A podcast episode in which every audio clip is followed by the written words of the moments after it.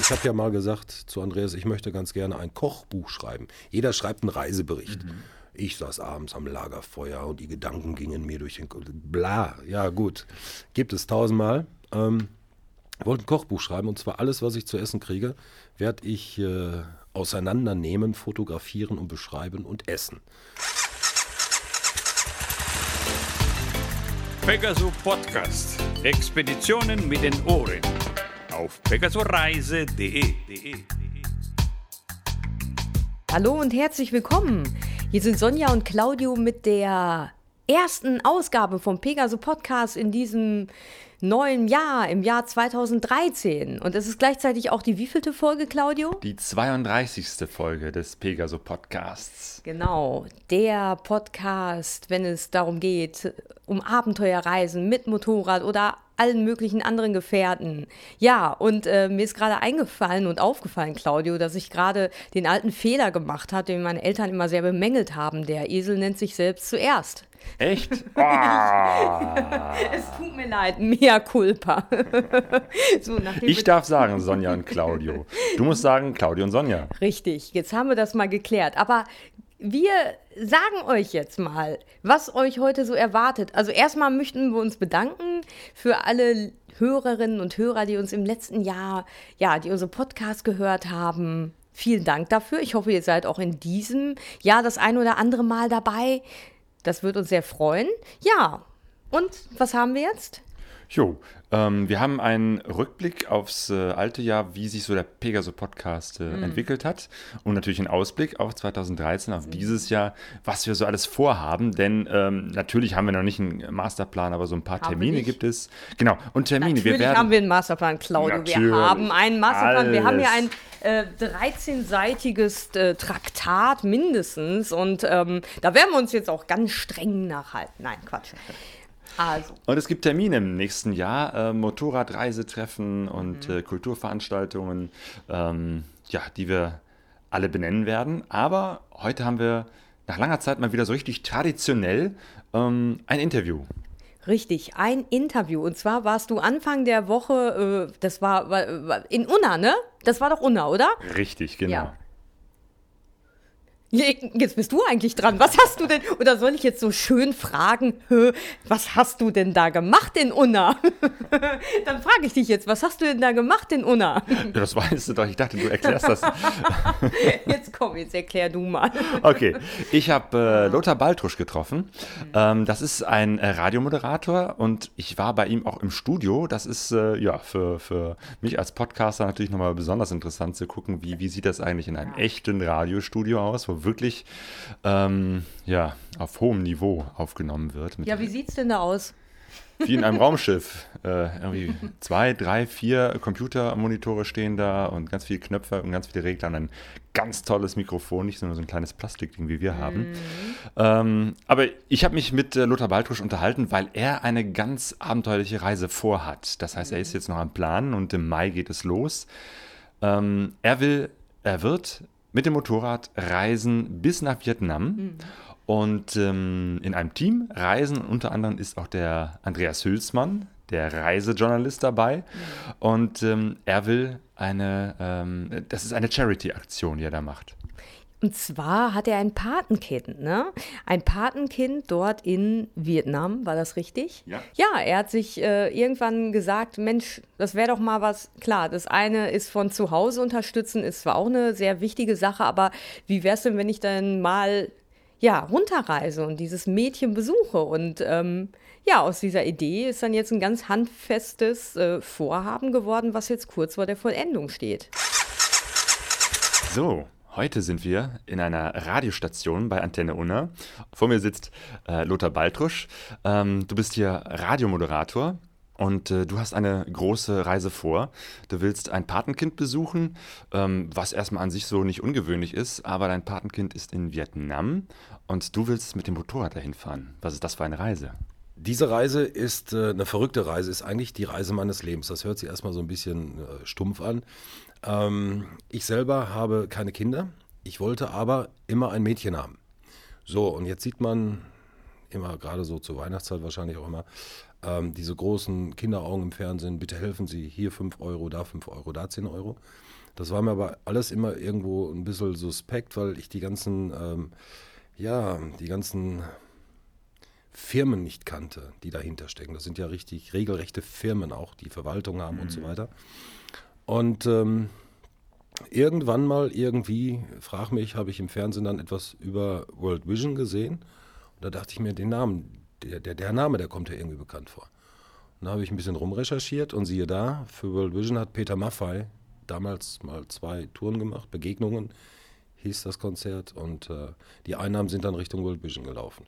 Dann habe ich im Internet nachgeguckt und äh, siehe da, die hatten auch eine ansprechende Seite und äh, ja, und dann bin ich mit denen in Kontakt getreten. Und irgendwie, irgendwann hatte ich Kontakt zur Pressestelle und siehe da, in der Pressestelle arbeitete ein früherer Kollege hier von Antenne Unna, mhm. der war früher hier ähm, Redakteur. Ja, und mit dem habe ich mich dann ausgetauscht und äh, das hat mich dann halt äh, alles überzeugt und habe ich gesagt, okay, ich möchte Pate eines Mädchens werden, irgendwo auf der Welt.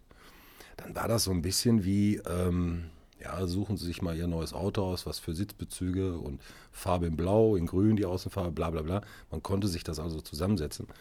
Ich habe dann einfach nur gesagt, es ist mir völlig egal, Hauptsache A, Mädchen und B, keine Ahnung wo, Asien, kenne ich, aber ansonsten nichts. Ich kenne nichts aus Asien. Ich kenne äh, Südamerika und solche Sachen, Afrika, das ist alles geläufig. Asien war mir absolut unbekannt. Da habe ich gesagt, okay, Mädchen, Asien. Und dann Wochen später kriegte ich auf einmal Post, mach auf, guck. Da schauten mich die zwei braunen Augen an, von wegen, hallo, ich bin die äh, Titao Huyen und ich bin dann Patenkind. Ja, und so fing das dann an. Mhm. Und dann habe ich immer eifrig äh, monatlich gezahlt, 30 Euro. Das ist nicht viel Geld, weil ich bin der Meinung, dass man äh, mit wenig Einsatz, mit wenig Geld, mit, mit einmal im Monat auf eine Pizza verzichten oder auf ein T-Shirt verzichten oder auf einmal Kino verzichten oder oder, da kann man einem Kind am anderen Ende der Welt helfen und diesem Kind eine Zukunft bieten. Das war auch ein Grund mit, warum ich das gemacht habe. Mhm. Also auf der einen Seite, weil ich gerne so irgendwo die Verantwortung übernehmen wollte für ein Mädchen und äh, auf der anderen Seite, ich kann helfen, weil ich habe genug für mich zum Leben, für meine Familie mhm. und ich kann aus dem Vollen schöpfen und ähm, ja, und das mache ich seit 2009. Und mittlerweile ist das Mädchen richtig gut in der Schule und äh, das, was ich monatlich dorthin überweise, es reicht sogar für, fürs Abgeben, wiederum fürs Abgeben vor Ort. Das heißt, äh, sie hat auch mal ein Fahrrad bekommen durch, durch meine Zuwendung oder auch durch Spenden, die, die andere Leute mir gegeben haben, weil die davon Wind bekommen haben. Haben sie gesagt, wir unterstützen das gerne mit. Und ähm, dieses Geld, was da angekommen ist, das war dann so viel, dass die, äh, die Freundinnen drumherum auch was davon hatten. Ja. Die haben dann Bücher bekommen, die haben einen Schreibtisch gekriegt, eine Laserlampe gekriegt, die haben Tornister gekriegt, also auch sinnvolle Sachen ein Fahrrad gekriegt. Und irgendwann mal war es dann so weit, dass das Fahrrad, was äh, die Huyen sich von dem Geld kaufen konnte, dass die das weitergegeben hat an eine beste, beste, beste Freundin. Und äh, sie selbst hat sich wieder ein neues geholt. Also das ist so ein bisschen wie, wie eine Krankheit, die sich im Körper festsetzt und dann streut. Ah, Aber alles im positiven ja, Sinne. Ja. Und ähm, das macht richtig Spaß. Ja.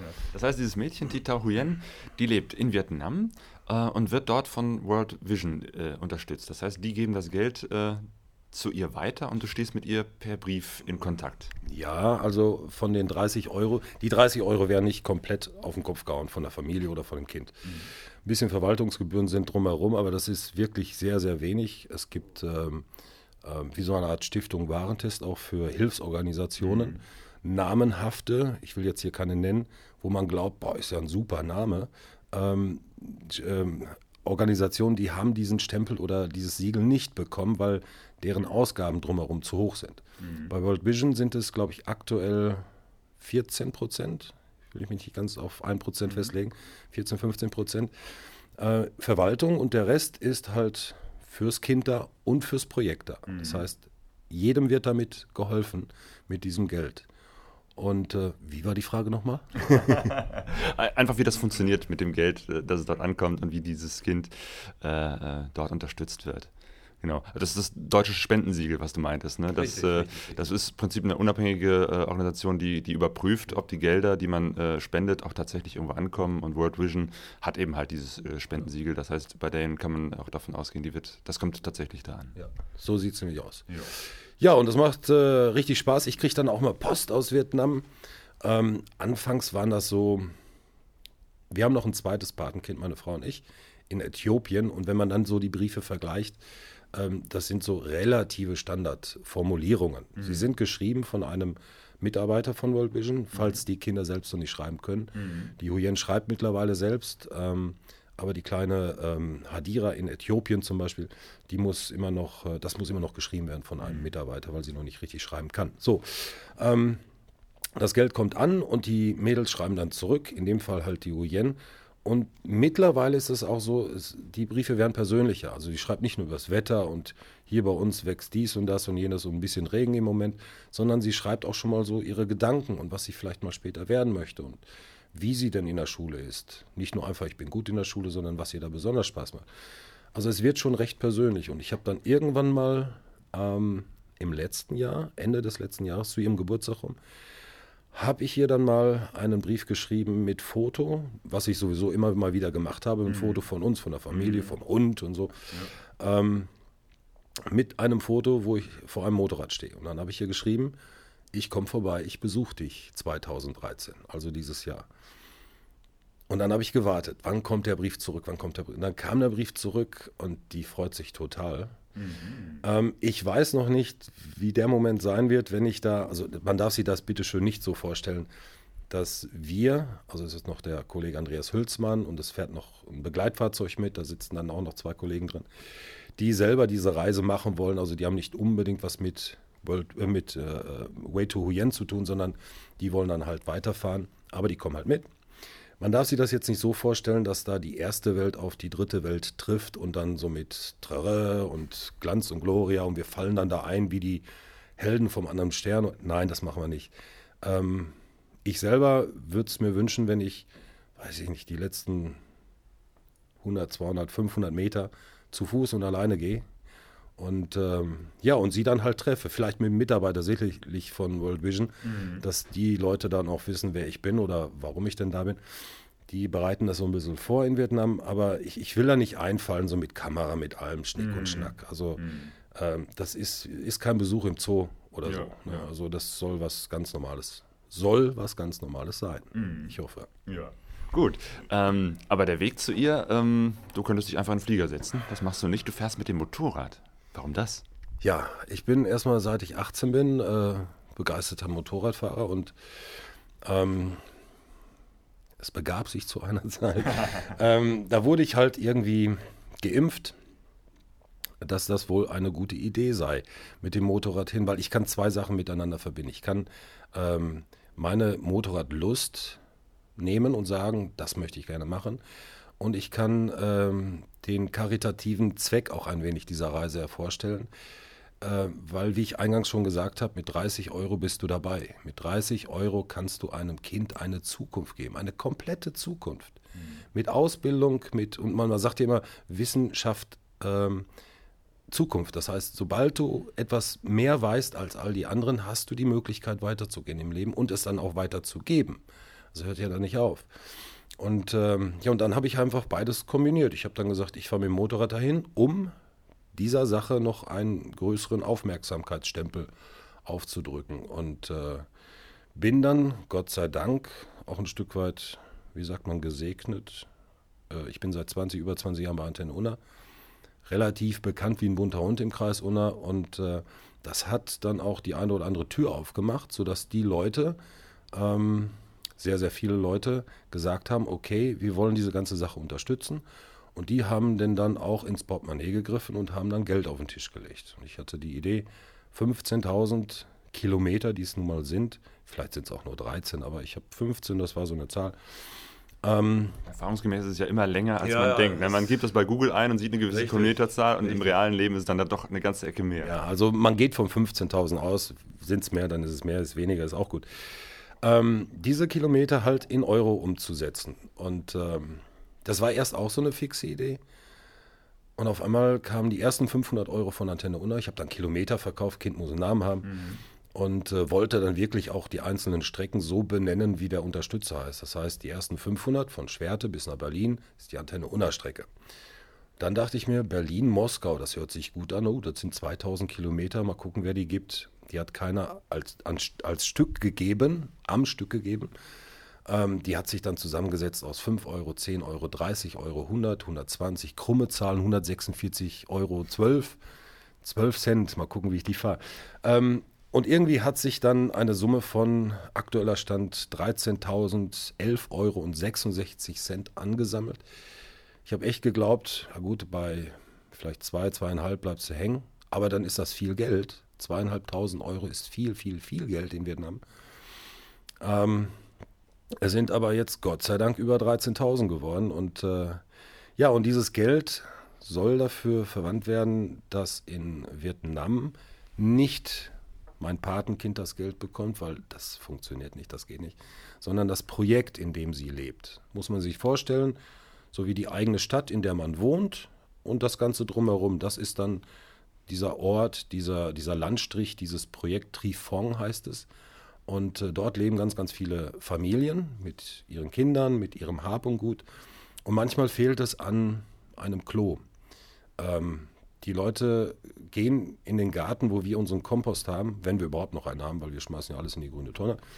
Aber die Leute, die einen Kompost haben, die wissen es, dann geht man halt hin, macht sein Geschäft, schmeißt eine Schippe Dreck drauf und dann ist gut. Und das, das gärt dann über Wochen, Monate, vielleicht ein Jahr, sickert ins Erdreich, geht ins Grundwasser. Das Grundwasser wird wiederum gebraucht zum Kochen, zum, äh, zum Essen machen, zum, zum, zum. Und somit nimmt man diese Keime und Bazillen wieder auf. Das heißt, es ist ein, ein Kreislauf, der nicht gut ist. Mhm. Ähm, dafür soll ein Teil der Summe gebraucht werden. Mhm. Das also sanitäre Anlagen. Genau. Mhm. Meinethalben in dem einen Dorf, wie äh, der, das Rathaus in der Mitte platziert, der Marktplatz in der Mitte platziert, platziert ist, da steht dann meinethalben ähm, das Klo fürs ganze Dorf. Aber das mhm. ist dann sauber. Mhm. Das ist dann, hat nicht unseren Standard, den wir kennen, Knöpfchen Rücken 10 Liter weg, sondern es ist halt sauber, Keime, keine Keime mehr und mhm. so weiter. Dafür sollte das Geld gebraucht werden. Dann zweite Idee ist halt ähm, schulische Dinge, sei es ein Dach, sei es Stühle, eine Tafel, Schreibmaterial, was auch immer, Bücher. Und äh, der dritte Teil des Geldes, das ist so eine Idee von mir, so ein bisschen fix, äh, für Spaß.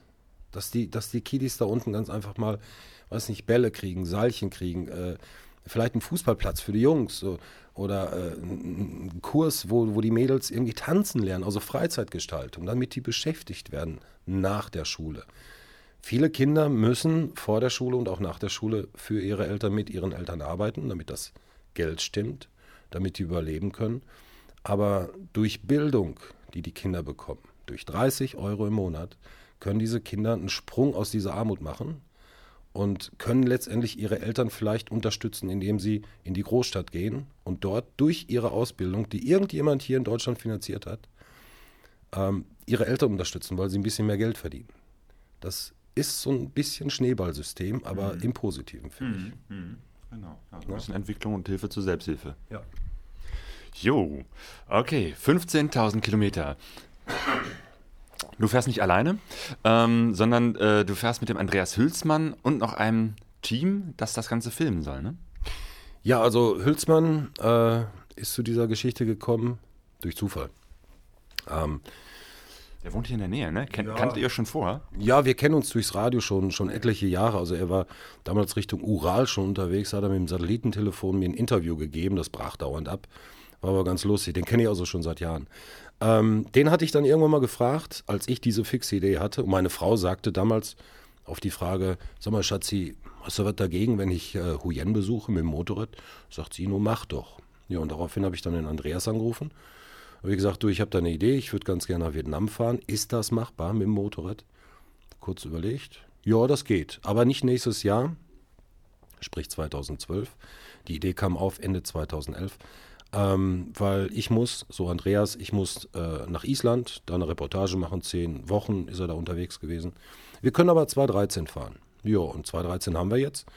Und seitdem haben wir an dieser Geschichte rumgestrickt. Und ich muss auch sagen, dass ich ohne Andreas nicht gefahren wäre. Ich bin zwar verrückt, aber ich bin nicht lebensmüde im Sinne von, äh, bis nach Berlin würde ich schaffen, aber was dahinter, da habe ich keine Ahnung. Mhm. Und von daher, ab Berlin fährt Andreas dann vor und ich nur hinterher, weil er diese Strecke im Grunde auch bis in die Mongolei, bis Magadan, Ende Russland, kennt er ähm, wie unser einer den Weg zum Bäcker oder so. Mhm. Das ist das eine, dass Andreas mitfährt und deswegen kann ich mich da auch äh, wirklich ganz charmant darauf verlassen, dass mir da in puncto Sicherheit nichts passiert. Er kennt Land und Leute. Die anderen beiden, die mitfahren, äh, ist, äh, das ist einmal der äh, Hans-Jürgen Weigt, das ist der Macher der Motorräder in Dortmund und in Leipzig, diese große Motorradmesse. Den kenne ich auch schon ewig lang und der hat von der Geschichte gehört und äh, er hat gesagt, okay, ich stelle das Auto, äh, weil mit dem Motorrad ist mir die Strecke zu weit, ich fahre lieber mit dem Auto, ein bisschen faul. ähm, und ähm, ja, und dann mal sehen, irgendwie will er dann vielleicht wahrscheinlich von Vietnam aus dann weiter so sein Ding durchziehen. Was er genau vorhat, das weiß ich nicht. Also er ist definitiv bis, äh, bis darunter ist er erstmal bei uns. Und dann gibt es noch den Patrick Lünen. Das ist äh, ein Mitarbeiter, wenn man so will, von Antenne Unna. Äh, ein externer Mitarbeiter, der mich auch ausgebildet hat, äh, ja, Coaching gemacht hat, Sprachausbildung und so weiter und so weiter. Atemtechnik am Mikrofon und solche Sachen. Und ähm, der hat früher Piratensender gemacht, hier und da und dort, also ein ganz schlimmer Bursche. Hat aber auch äh, vernünftige Sachen gemacht, nämlich ähm, Radiosender und auch Fernsehsender bis in die Mongolei aus der Taufe gehoben. Also mit angepackt, das müsst ihr haben, das müsst ihr haben, das müsst ihr haben. Mhm. Leute gecoacht, die dann halt ins Profil, ins Format passen, etc. Und äh, der hat somit sehr, sehr gute journalistische Kontakte bis weit in die Mongolei hinein. Und er wird so, flapsig gesagt, mein journalistisches Hirn sein, dass ich mich vorne ganz einfach nur, wenn ich hinter Andreas mal fahren sollte, verstecken kann, beziehungsweise dass ich vorwegfahren kann, an nichts denken muss, nur an mich, an das Motorrad und an das, was vor mir liegt. Und er denkt an all das, was unterwegs passiert. In drei Kilometer müssen wir anhalten da ist dann Radio Erivan, die wollen ein Interview haben. Oder Antenne Unna wartet mal wieder auf einen Beitrag. Also bitteschön, mhm. nächste Palme rechts ran und dann machst du da mal was. Mhm. Also das journalistische Hirn. Und so sind diese vier Leute, alle über 50, und das hat nichts mit Midlife Crisis zu tun, Aha. bei keinem von uns, alle über 50, 200 Jahre Richtung Osten unterwegs, ab Mitte, Ende Mai. Wie lange werdet ihr unterwegs sein? Geplant sind acht Wochen. Ähm, auch das ist so eine zarte Vermutung. Das wären am Tag 274 Kilometer, wenn alles gut geht. Manchmal hast du allerdings Strecken, äh, da schaffst du vielleicht 50 Kilometer in acht Stunden, weil du hast nur Schotter, Schlamm, mhm. Matsch, eine Flussdurchquerung, was auch immer. Andersrum äh, kann es auch sein, dass du ausgebaute Straßen hast, weil die Russen die bauen. Ähnliche Straßen wie das Kamner Kreuz, richtig schön ausgebaut.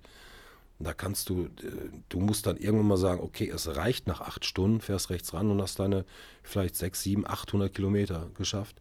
Man weiß es nicht genau. Wenn man aber die 15.000 nimmt und äh, durch acht Wochen, die wir äh, angesetzt haben, teilt, kommt man auf 274, 75 Kilometer. Das ist also so der dicke Daumen, mhm. das, was wir am Tag schaffen sollen und müssen. Ähm, Dauert es neun Wochen, weil du irgendwo an der Grenze stehst und die lassen dich nicht rein, weil entweder fehlt was oder irgendjemand hat einen Furz quer, dann dauert es halt neun Wochen oder auch zehn Wochen. Ich habe von meinem Chef die absolute Rückendeckung. Natürlich darf ich jetzt nicht ein halbes Jahr wegbleiben, das ist auch ganz klar. Dann muss ich irgendwann mal abbrechen. Aber acht Wochen ist der dicke Daumen und dann, ich denke mal schon, dass wir das in acht, vielleicht in neun Wochen schaffen. Ja. Genau, wie machst du das mit deinem Arbeitgeber? Nimmst du so lange Urlaub? Äh, ja, jein. Also das ist so eine, so, so eine Aufteilung aus, aus vielen, vielen Dingen. Ich wollte, ich habe anfangs gesagt, ich nehme mal einen kompletten Jahresurlaub, also alles, was ich da habe für das Jahr 2013 und arbeite dann noch äh, Tage raus, sprich von Januar bis, bis ich dann fahre, äh, mache ich die Wochenenden, die Feiertage und so weiter ähm, und wäre dann ins Plus gekommen, dann so. Ähm, falsch gedacht, weil dann hätte ich nicht einen einzigen freien Tag für meine Familie, für meine Frau. Mhm. Und äh, dann kam halt der Deal von, von meinem Chef, der dann gesagt hat, äh, okay, du nimmst dir drei Wochen Urlaub, ähm, wir geben dir den Rest dazu, Äh, ich bin 21 Jahre jetzt bei Antenne Unna. Statt einer goldenen, goldenen Uhr kriege ich dann wahrscheinlich diese Tage. Aber ich muss vom ersten Tag an äh, für Antenne Unna arbeiten. Das heißt auch in der Urlaubszeit. Es ist ja kein Urlaub. Es ist zwar Abenteuer für mich, aber es ist Arbeitszeit, wenn man das auf die journalistische Ebene äh, wieder rumhebt. Und ich werde dann äh, versuchen, nicht vielleicht jeden Tag, aber so alle zwei Tage einen Beitrag abzusetzen. Per Telefon oder per auch Internet. Äh, muss man sehen, wie das noch alles funktioniert. Ja, und äh, diese, diese Way to Huyen, der wird dann auch allgegenwärtig auf antenneuna.de sein. Auf meiner Seite ähm, darf ich ein bisschen Werbung machen. Ja, Ab, sicher, Abenteuer.lotharbaldrisch.de und auch auf der Seite von World Vision. Also die begleiten das ganze Projekt auch vom ersten bis zum letzten Tag. Und eigentlich fange ich mit dieser ganzen Arbeit und Vorarbeit ja jetzt schon an. Wir haben am 6. Januar haben wir Kick-Off gemacht bei Antenne unter drei Stunden über dieses Thema gesprochen. Andreas Hülsmann war mit im Studio und wir wurden von der Kollegin interviewt. Haben viele Leute geschrieben, haben Fragen gestellt, wir haben versucht, die zu beantworten. Also wir fangen so langsam an, hier vom Sender aus das so ein bisschen zu begleiten. Und das wird dann halt passieren, bis wir wieder hier sind. Und dann kommt die Nacharbeit. Dann äh, müssen wir mal gucken, was alles daraus wird. Ich habe ja mal gesagt zu Andreas, ich möchte ganz gerne ein Kochbuch schreiben. Jeder schreibt einen Reisebericht. Ich saß abends am Lagerfeuer und die Gedanken gingen mir durch den Kopf. Bla, ja gut. Gibt es tausendmal. Ähm, wollte ein Kochbuch schreiben und zwar alles, was ich zu essen kriege, werde ich äh, auseinandernehmen, fotografieren und beschreiben und essen. Sagt Andreas zu mir, da wirst du aber nicht viel schreiben. Sag ich, wieso? Ja, weil es da nicht viel zu essen gibt. Und wenn es was zu essen gibt, ist es immer das Gleiche. Ich lass mich Nämlich? Ja, ich, ich weiß es nicht. Das, also ähm, es soll wahrscheinlich das sein. Ich habe neulich noch, einen- noch einen äh, Beitrag von Andreas gesehen. Da hat er in der Mongolei, also ich würde sagen, das war ein Hase. Äh, also es wird alles gegessen, was unterm Fell ist. Und zwar alles. Und hinterher hast du nur noch Knochen übrig, die du so wie sie sind ähm, in eine Ausstellung stellen könntest, weil da ist nichts mehr dran. Es wird alles gegessen. Ja, von der Mongolei hat man ja manchmal so, so schräge Geschichten von vergorener Milch, Ja, Pferdehoden und so. Ja, Pferdehoden, ja, ja. Ich, ich, ich werde alles probieren. Ich, Das wird ein spannendes Kochbuch. ja. Ja, mir läuft jetzt schon das Wasser im Mund zusammen. Nein, ich, ich weiß es noch nicht. Mal gucken. Genau. Und es soll auch ein Film bei rumkommen, habe ich gehört. Ja, wir haben äh, überlegt, ähm, wenn die Reise zu Ende ist, ist sie zwar zu Ende und dann hast du deine äh, 5000 Fotos oder was auch immer, ähm, deine Erinnerungen niedergeschrieben, aber dann kommt nicht mehr bei rum. Andreas wird äh, aus dem Ganzen einen multimedialen Vortrag machen, also wieder ganz viele Bilder und kleine Filmsequenzen. Ähm, ich habe auch eine HD-Kamera dabei, die ich im Übrigen auch selber investiert habe wieder. Also können wir gleich nochmal drüber sprechen, was das alles kostet. Und also diese 13.000, das sage ich jetzt schon mal, gehen wirklich, im Moment 13.000, gehen wirklich zu 100 Prozent dahin. Da wird nichts, aber auch rein gar nichts von uns irgendwie weggenommen für uns, für Zigaretten oder für eine Cola, gar nichts. Kann ich aber nachher nochmal sagen. Also Andreas, äh, wie gesagt, der wird seinen, seinen äh, Beitrag daraus machen. Ich habe mir eine kleine Kamera gekauft und wir sind momentan in Verbindung mit, ähm, mit Zulieferern für Fernsehstationen. Äh, die öffentlich-rechtlichen sind unter anderem dabei, aber auch die privaten natürlich. Viel mehr gibt es ja auch nicht. Ähm, so, und äh, da müssen wir mal gucken, ob wir das ähm, äh, von, von Stadt zu Stadt zu Stadt einfach mal zulassen, weil niemand kann sich, kann sich, äh, kann, kann es sich erlauben, die komplette Reise mitzufahren als, als Fernsehteam. Das kostet Unmengen. Ähm, so viel Geld haben die Leute auch nicht, glaube ich zumindest. Also sagen wir mal, okay, äh, lasst uns äh, Schwerte losfahren, da drehen. Berlin wird dann auch irgendwie ein Kamerateam da sein. Dann Achso, das sind dann verschiedene uns- Teams, die dann dazukommen und ein Stück mitfahren.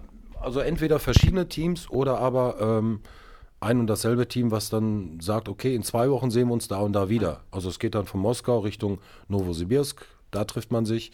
Dann zwischen Novosibirsk und äh, Ulaanbaatar, da liegt nicht viel, da passiert nicht viel. Das können wir dann mit unseren Materialien aufnehmen. Auch Andreas, seine Kameras, die können halt HD drehen. Und ähm, dann sind wir in Ulaanbaatar Baton, Ulaanbaatar wieder zusammen. Richtig. Ja. Und äh, dann geht es zu China und so weiter und so weiter. Und aus all dem kann man hinterher einen und soll hinterher ein Film gedreht werden, ge geschaffen werden, geschnitten werden.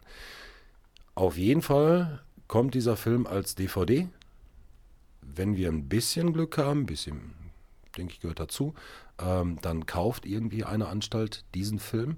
Und das, was am Ende übrig bleibt, das heißt Produktionskosten, du musst ja auch dann ein Studio bezahlen, Schnitt bezahlen und so weiter. Äh, was am Ende übrig bleibt, äh, das kommt wieder World Vision zugute. Also auch da wird sich niemand von uns die Taschen voll machen. Mhm. Das ist, äh, ist, ist, ist ein fieser Gedanke. Also den, den möchte ich nicht teilen. Ja. ja. Ja. und es ist viel Geld, das erstmal investiert werden muss. Ähm, Du nennst diese Reise Way to Huyen mhm. ähm, und äh, schon allein vom Namen her oder auch vom Setting her kommt ja so eine gewisse Assoziation oder Erinnerung an äh, Long Way Down, Long Way Round, mhm. Ewan McGregor und äh, Charlie Boorman auf. Ähm, du kennst die Filme und äh, die haben dich auch inspiriert? Ja, jetzt sind wir bei der Wahrheit, bei der ganzen Wahrheit. Es begab sich zu einer Zeit, jetzt fängt das wirklich so an, ähm, dass mein Bruder mir den Film Long Way Round mitgegeben hat, hat er gesagt, hier, da geht es um zwei Jungs, die fahren Motorrad einmal um die Welt. Ich dann, ja, ja, gut. Dann lachte er erstmal bei mir, irgendwie ein paar Wochen rum, bis dann mal eines Sonntags oder Samstags ich das Ding dann reingeschmissen habe, mir den angeguckt und da dachte ich mir, ey, verrückt, was machen die da? Das geht ja gar nicht. Und das Ding hat mich richtig angefixt. So, ähm, ein bisschen Alkohol spielte auch eine Rolle an dem Abend. Und daraufhin habe ich dann zu meiner Frau gesagt, hey, was glaubst du? ich äh, besuche Huyen mit dem Motorrad. Und hat sie gesagt, mach doch. Und am nächsten Tag, als äh, der Rausch dann verflogen war, erinnerte ich mich an die Frage und habe sie dann nochmal gestellt. Und meine Frau sagte, mach doch. Und daraufhin habe ich Andreas angerufen. Also Long Way Round ist eigentlich so der, der letzte Tropfen gewesen, der dazu kam und wo ich dann gesagt habe, jo, jetzt geht's los. Obwohl ich dazu sagen muss, ähm, ich selber habe es nicht erlebt, aber Andreas ist die Strecke gefahren, die die beiden Jungs gefahren mhm. sind. Mhm. Also zumindest über Deutschland, ab Deutschland bis in die Mongolei, bis Magadan sind die beiden auch, Road of Bones. Mhm. Und ähm, das ist alles nicht so schlimm, wie es im Film dargestellt wurde. Ich will da jetzt niemanden an die Wand stellen und sagen, aber er sagt auch, also viele Sachen sind halt auch Hollywood in dem Film, Unterhaltung, pure Unterhaltung. Claudia, seine Frau, Andreas Frau, ist zum Beispiel ähm, die zweite Frau auf der Welt, die diese Strecke gefahren ist mit dem Motorrad. Und äh, jetzt will ich nicht sagen, wenn Claudia das schafft, dann so, ne? Aber es ist relativ entspannt zu schaffen, dieses Stück bis Magadan. Und dann sind sie halt mit dem Flugzeug Anchorage und Kanada und runter nach, äh, ich glaube, Los Angeles und dann rüber nach New York mit dem Motorrad. Aber das äh, spielt keine Rolle. Mhm. Das ganze Ding ist ein großes Abenteuer und äh, die haben den Nerv getroffen, mein auch. Und ähm, ja, eins und eins sind zwei. Und jetzt fahre ich demnächst los. Was natürlich bei diesem Film so in der Motorradreiseszene so als Kritik kam, ist, dass sie äh, gesagt haben, Mensch, äh, das ist ja nicht wirklich ein Motorradabenteuer, die haben ja eigentlich immer ein Backup dabei, die haben ihr, ihr äh, Fahrzeug dabei, das Begleitfahrzeug und sind für alle äh, Fälle gewappnet. Wie empfindest du das? Ähm, ist das noch ein Motorradabenteuer, äh, wenn noch ein Auto mitfährt? Oder ist es sogar eher ein Hindernis, dass ihr vielleicht Strecken fahren könnt, wo das Auto nicht mitkommt? Wie, wie, wie habt ihr das so vor, dass ihr sozusagen immer als Team zusammenfahrt? Also ein Abenteuer ist es und bleibt es auch. Ich meine, weißt du, früher, ähm, früher hast du die ganze Geschichte mit, mit, mit zwei Fähren und einem, Kutschwagen gemacht. Dann ist der auch hinterhergefahren, der Kutschwagen, weil da war dann irgendwas drauf, was du in der Ferne dann irgendwann mal brauchst. Gut, die Leute sind umgezogen von Amerika rechts nach Amerika links, der wilde Westen ruft und bla. Äh, es ist ähnlich. Ähm, aber es ist nicht so, dass in dem Auto jetzt äh, all das drin ist, was, was wir tagtäglich brauchen, sondern wir haben wirklich auf unseren Motorrädern alles, was wir brauchen. Andreas sagt immer spaßeshalber, das Motorrad ist dein Zuhause, ist dein Wohnzimmer, dein Schlafzimmer, dein Badezimmer, deine Werkstatt, dein, dein, dein. Also das, da hast du alles, was du brauchst. Das Auto wird dabei sein und zwar nicht direkt Stoßstange an, an, an Hinterrad. Das wird einfach dabei sein, ähm, dass man vielleicht sich hinterher dann doch mal äh, am Stein 35 trifft und kann sich dann austauschen. Da sind Sachen, ach so, da, da ist zum Beispiel eine Sache ist da drin, die ist, die ist ganz, ganz wichtig, äh, eine Kiste mit äh, Medikamenten. Zwar nicht für uns, wenn uns jetzt irgendwie eine Schlange beißt oder sowas. Gibt es da Schlangen? Weiß ich gar nicht. Oh. Oh, muss ich mal gucken. Ja, ja. Hinter China vielleicht. Aber wir haben da halt eine Kiste mit Medikamenten drin, die auch mit Absprache World Vision, die dort hinten gebraucht werden. Sei es äh, Mickey Maus Pflaster oder, oder Mullbinden mit Popeye drauf oder so was wieder mal ein Lächeln ins Gesicht der Kinder zaubern könnte. Also das Ding können wir nicht auf dem Motorrad mitnehmen. Sowas wird da drin sein.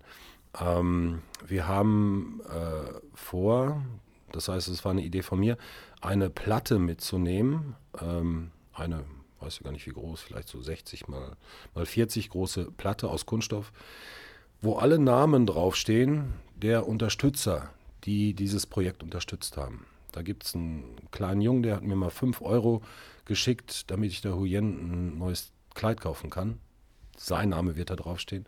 Es gab eine unbekannte Frau, die hat mir mal hier vor der Tür ein Euro in die Hand gesteckt und hat gesagt, ich habe nicht viel Geld, ich kriege Hartz IV und äh, aber dieser eine Euro, der soll für die Fahrt sein. Ich kaufe hiermit einen Kilometer. Ich kenne ihren Namen nicht. Diese Frau ist, wenn, dann steht sie mit auf der Tafel. Sie steht mit auf der Tafel.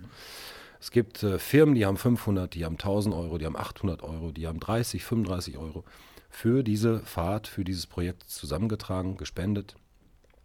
Und die ganzen Namen werde ich auf äh, eine Platte äh, drucken lassen. Und diese Platte nehme ich mit und die bekommt dann in Vietnam, in dem Ort, in dem Huyen lebt, einen Ehrenplatz.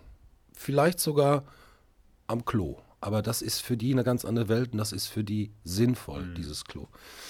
Wir sagen, kriegst eine Platte am Klo. Aber das ist eine ganz andere Welt. Da muss man ja, sich einfach ja. mal mit zufrieden geben und mhm. vielleicht auch mal auseinandersetzen. Ja, und äh, das sind so Sachen, die sind dann im Auto. Mhm. Aber wir, äh, es kann zum Beispiel auch möglich sein, dass wenn wir nach Russland reinfahren, an die Grenze kommen oder in die Mongolei reinfahren, ähm, dass du, du kannst mit dem Motorrad an den ganzen Autos vorbei. Der mhm. Zöllner zieht dann natürlich einen Flunsch und findet das nicht gut, aber wir können es machen, weil wir zwei Räder sind und zack, zack, sind wir durch. Ein Auto muss sich immer hinten anstellen. Das heißt, dort gibt es dann wahrscheinlich äh, ein Zeitfenster von zwei Stunden, drei Stunden, wo wir dann schon weiterfahren. Dann verabreden wir uns im Ort XY an irgendeiner Tankstelle oder Cafeteria, wenn es denn sowas da gibt, ähm, und treffen uns wieder. Also das Auto ist dabei, es ist aber A für uns kein Hindernis und B ist es für uns auch kein Luxus. Mhm. Es ist einfach nur dabei. Was für ein Auto wird das sein? Das weiß ich noch gar nicht so genau. Der Hans-Jürgen Weig, der wollte sich darum kümmern. Ich nehme mal an, vier Räder, ja. Kofferraum, Klappe, ja, irgendwas, wo Platz drin ist. Nehme ich mal an. Ja. Weißt du schon, mit was für einem Motorrad du fährst? Bisher bist du ja, glaube ich, Harley-Fahrer, ne? Ja, immer rein in die Wunde, immer rein in die Wunde. Einmal Harley-Fahrer, immer Harley-Fahrer. Äh, die Harley-Kollegen, äh, die haben mich auch alle für bekloppt erklärt. Äh, haben es auch nie geglaubt, als ich gesagt habe, ich verkaufe meine Harley. Ich habe sie verkauft und habe mir dann eine ähm, Triumph Tiger, 800er Tiger geholt, ähm, um das Fahren zu lernen, weil meine Harley, die hatte vorverlegte Fußrastenanlagen, hohen Lenker, breit und wie man das so kennt, ne, so locker drauf und docker, docker, docker. Ähm, so ein Offroad-Ding zu fahren ist was ganz anderes, äh, habe ich mir sagen lassen. Und Andreas hat mir mal seine BMW geliehen und hat dann gesagt, wenn wir wiederkommen, kaufst du dir eh so ein Ding. Habe ich gesagt, im Leben nicht. Er hat sie mir geliehen für ein Sicherheitstraining. Als ich vom Sicherheitstraining nach Hause kam, habe ich zu meiner Frau gesagt, ey, so geil das Ding. Ich verkaufe die Harley und sie, ja, ja. ja, und dann äh, bin ich mal zu World Vision gefahren, äh, irgendwann letztes Jahr. Es hat geregnet, es war, gab Gegenwind, 250 Kilometer Richtung Bad Nauheim, da in der Ecke sitzen die. Und ähm, ich kam an, ich war völlig fertig. Nicht, weil ich nass war, sondern durch dieses Sitzen im Regen, im Gegenwind. Und auf dem Rückweg genau das Gleiche, nur da hatten wir Rückenwind. Und dann habe ich, als ich dann zu Hause war, habe ich gesagt, weißt du was, das Ding weg, weg, weg, also weg, weg. Das war die Harley. Ja. Daraufhin habe ich mir die Tiger geholt. Und äh, ich muss sagen, ich habe das Fahren nach, wie lange habe ich denn jetzt einen Führerschein? 30 Jahre oder was? Über 30 Jahre? Habe ich neu gelernt. Du sitzt anders, du fährst die Kurven anders. Es ist, es ist äh, der Vergleich, wenn du, wenn du einen, einen ganz weichen Pinsel hast und malst auf einer Leinwand oder an der Wand mit ganz weicher Farbe, Pinselstrich, der geht so locker aus der Hand. Das ist die neue Maschine, das ist die Offroad. Das geht alles schön und weich und leicht und der Schwerpunkt sitzt viel besser. Und das andere, die Harley, ist was für Männer, das ist so ein Quast und dann haust du mal dicke Farbe auf die Wand, rechts, links. Also so der Unterschied. Das eine ist ein bisschen härter, ein bisschen brutaler und das andere ist weicher.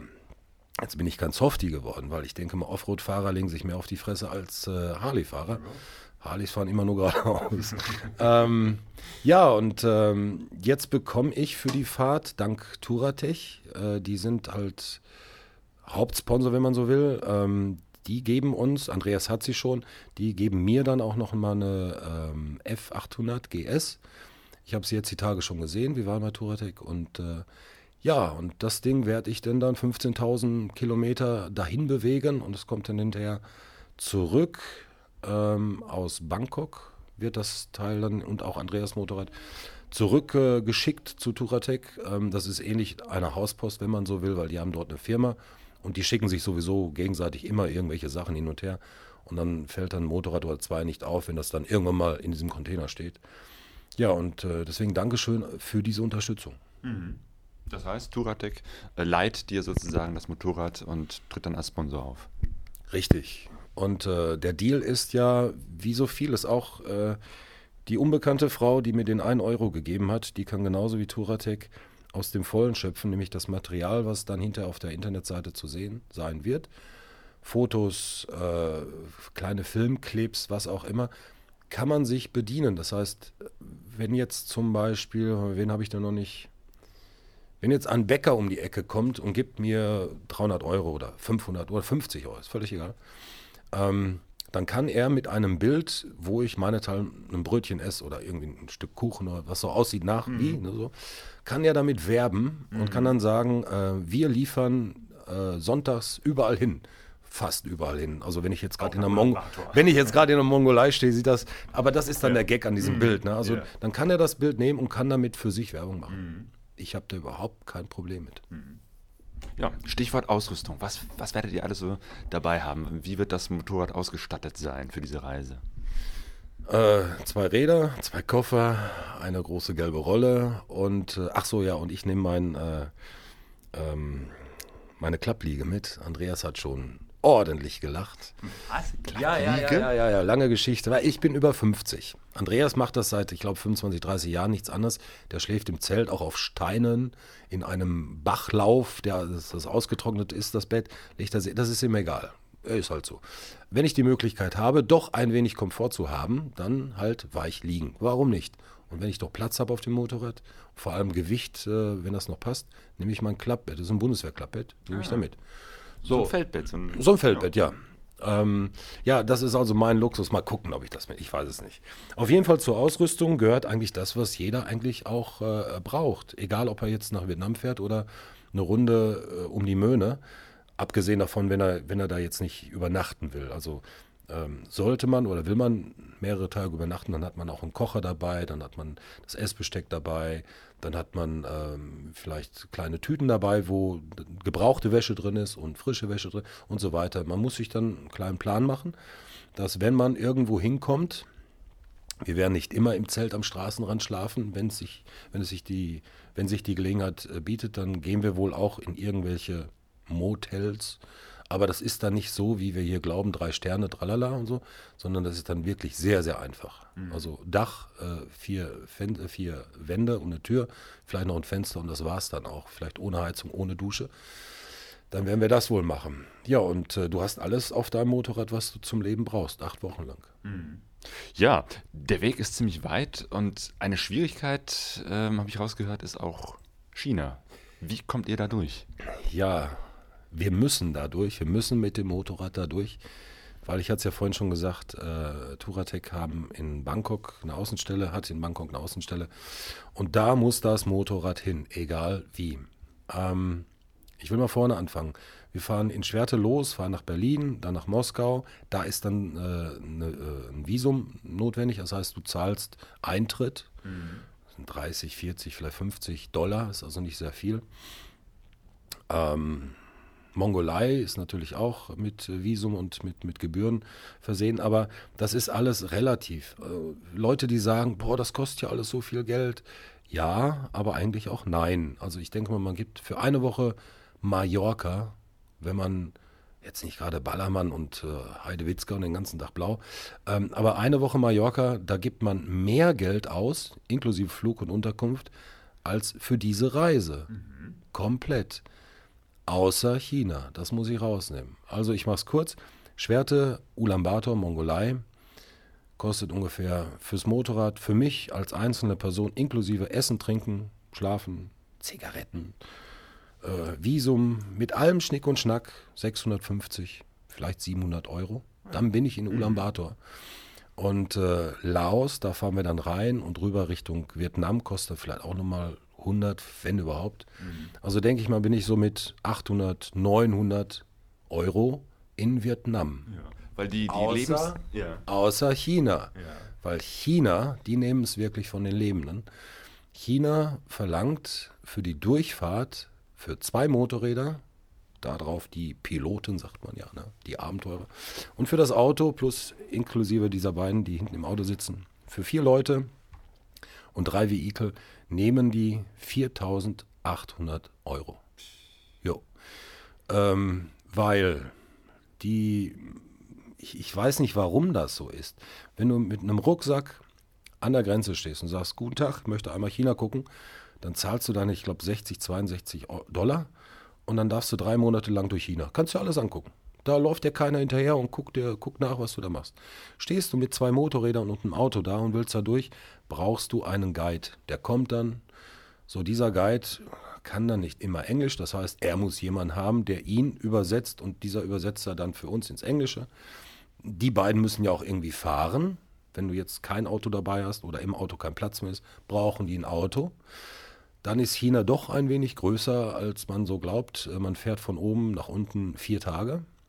Du darfst mit Motorrädern nicht über die Autobahn, sondern musst die etwas seitlicheren Straßen, Bundesstraßen nehmen. gehört, die lassen kein Motorrad Richtig, und ähm, das kostet alles Zeit und Zeit kostet Geld und dann hast du da halt zwei Chinesen, die dich begleiten, die sicherlich auch mal gucken nach dem rechten und linken, dass du da keinen Blödsinn machst. Ähm, und das kostet halt 4800 dicker Daumen. Das können 200, 300 Euro mehr sein.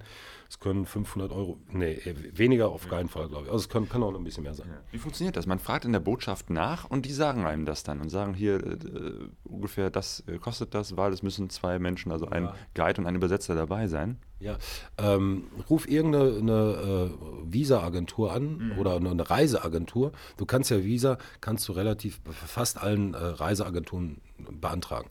Du sagst, du willst nach Argentinien, dann äh, rufst du ein Reisebüro an, die machen alles klar, kostet dann irgendwie 70 Dollar und dann bist du fertig damit.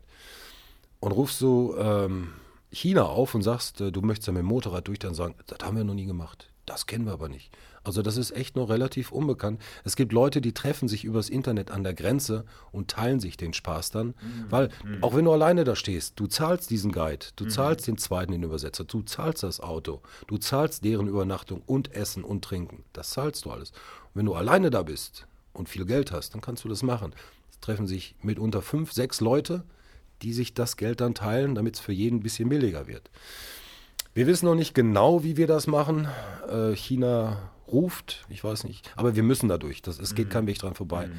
Ähm, weil hintenrum mit einem Schiff äh, bis Ende Russland und dann äh, über Nordkorea, Südkorea dran vorbei, zwischen Südkorea und China vorbei und dann, ich glaube, die Russen haben auch keinen direkten Weg nach Vietnam, weil die sind immer noch so ein bisschen äh, Hund und Katze.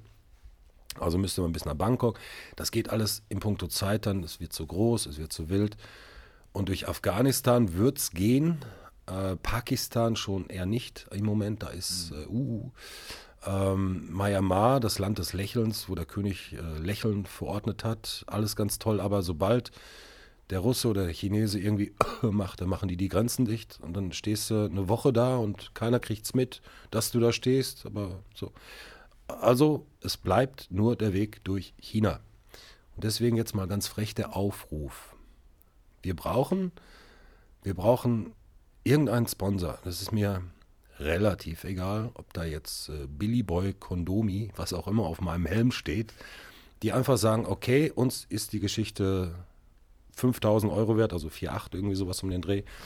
Und äh, ich kann demjenigen versprechen, dass er sich auch aus dem Vollen bedienen kann. Alles, was an Material vorliegt, darf er nehmen und für sich verwenden. Es Sollte vielleicht ein bisschen seriös sein. Also denkt bitte daran, es geht hier um Patenschaften, um Kinder und also nicht ganz so freakig. Ja. Okay. Ähm, ja, das Geld. Zum einen, du sammelst Geld für die Kilometer, 13.000 hast du schon zusammen, 15.000 wären es bestimmt. Ähm, das geht zu 100 Prozent äh, in, äh, in das Projekt vor Ort. Das heißt, alle anderen Kosten tragt, trägst du und tragt ihr selbst. Das ist richtig. Ähm, wie wir damit ange oder wie ich damit angefangen bin mit dieser Geschichte, ähm, da hatte ich erst so auf, das war ein so ein Gedanke von wegen, ich will bis nach Vietnam ohne Geld zu bezahlen. So. Muss man erstmal kurz drüber nachdenken. Aha, Baltrusch auf dem Rücken, anderer macht er sich einen lauen Lenz, macht Urlaub. Nein, der zweite Gedanke war, ähm, es muss irgendwie ein karitativer Zweck sein. Es muss irgendwo, und wem nützt es, dahin zu fahren und das Geld, wo soll das hin? Und dann, das ging innerhalb, das, das war ein Zehn-Minuten-Gedanke. Und ähm, habe ich dann auch mit Andreas drüber gesprochen und der hatte dann auch gesagt, okay, lass uns die Kohle, lass uns Geld sammeln für genau dieses Projekt. Und äh, da habe ich bei World Vision nachgefragt, ob das möglich ist. Die haben gesagt, jo, geht. Obwohl die anfangs auch gesagt haben, was ist das ein Verrückter, der will mit dem Motorrad nach Vietnam fahren. Aber das eine Jahr ist jetzt rum und äh, World Vision findet diese Idee nach wie vor verrückt. ähm, steht aber voll dahinter. Ja, und das Geld, wie gesagt, das gesammelt wird, kommt zu 100 Prozent dort hinten an. Es äh, geht in drei verschiedene Projekte und wir, vier, die wir da fahren, zahlen diese gesamte Reise aus eigener Tasche inklusive, wenn es nicht funktioniert, auch China. Aber beileibe, ich würde lieber äh, nochmal selber 500 oder 1000 Euro nehmen und dieses Geld nochmal irgendwo in ein Projekt pumpen, bevor ich das, und ich habe nichts gegen die Chinesen, um Gottes Willen. Ja, so hier Rassismus und so, das liegt mir fern. Aber ich sehe es irgendwie nicht ein, ähm, das zu zahlen. Das, das mhm. ist, ich, ich kann es auch nicht, weil alles andere zahle ich ja auch schon. Mhm. Und im Vorfeld habe ich auch schon sehr viel Geld für Werbung ausgegeben, für äh, ich habe eine Kamera, habe ich mir geholt, damit man hinterher auch was sieht. Nämlich mhm. der, der jetzt zu Hause sitzt und sagt, äh, ach, tolle Idee, da interessiert mich aber, wie das Ganze ausgeht. Also derjenige, auch durch das Geld, was ich selber wieder investiert habe, wird dann irgendwann mal sehen, was wir dort hinten veranstaltet haben oder auf dieser Fahrt veranstaltet haben. Mhm. Also es, äh, es kostet alles Geld und irgendwann mal ist auch bei mir ein Schluss. Aber ich, äh, ich habe auch immer gesagt, der einzige Grund, der mich daran hindern würde, diese Reise nicht zu machen, ist, dass ich nicht mehr da bin. Also tot. So, dann kann ich nicht mehr fahren.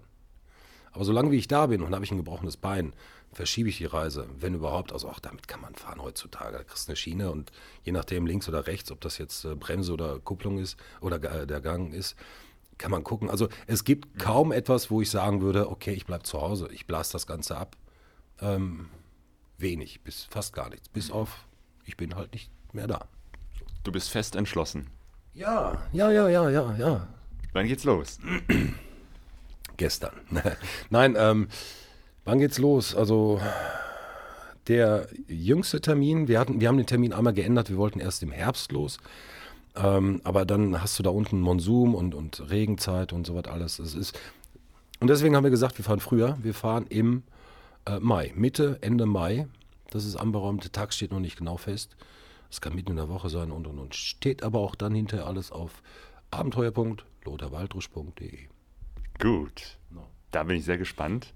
Viele sagen ja auch von wegen, äh, ganz kurz vielleicht zum, zuletzt, äh, von wegen, ja, äh, Way to Yen, äh, Schwerte Vietnam und Vietnam, Vietnam, Vietnam, hört man nur Vietnam.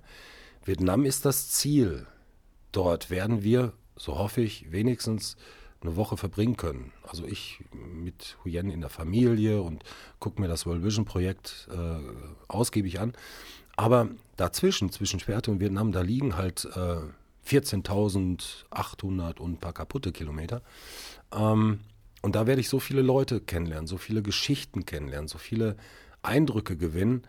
Das macht die Reise auch aus. Das heißt, Stück für Stück für Stück für Stück.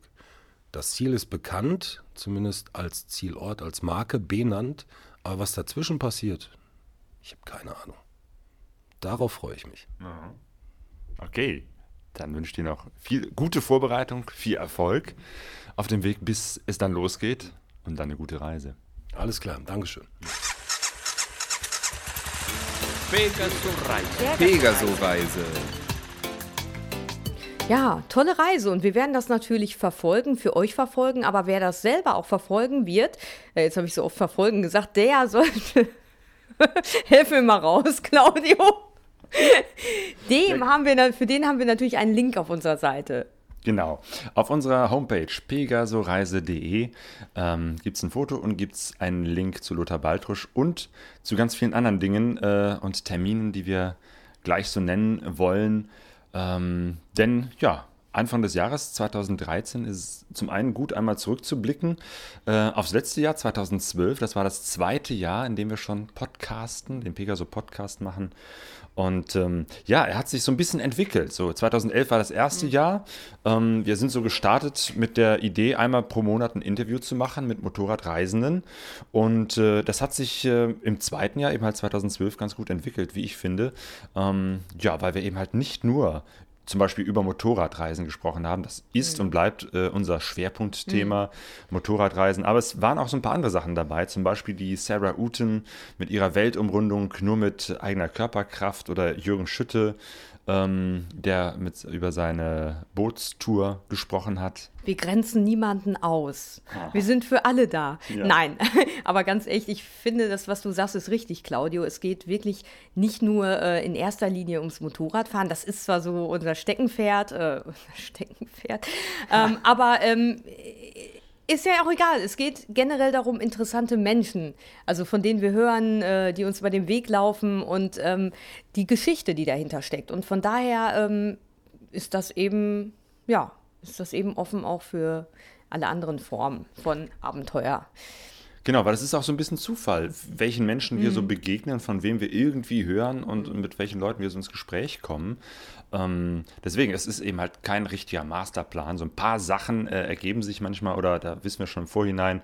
Wir werden auf jeden Fall auch noch in diesem Jahr wieder ein äh, Interview mit dem Panni von den Kartvaggerbunden machen. Auf jeden Fall. Weil das schon Tradition ist. Panni und Simon.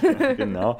Aber so ein paar Sachen haben sich einfach so, äh, so ergeben, wie, der, wie, wie, auch Schwerpunktthemen zum ja, Beispiel. Warte mal, äh, lass mich, äh, jetzt habe ich dir ganz, jetzt bin ich dir so ein bisschen reingegrätscht, aber ich wollte noch mal so äh, ganz kurz an den Anfang gehen. Ich wollte will jetzt niemanden damit nerven, aber wir hatten ja am Anfang wirklich so ein ganz, ähm, nein, was heißt starres Konzept. Wir hatten ja dieses Lagerfeuer, wo wir immer so ein, ähm, ja, so ein Lagerfeuer knistern mit eingeblendet haben. Digitale Atmosphäre. Ja, richtig.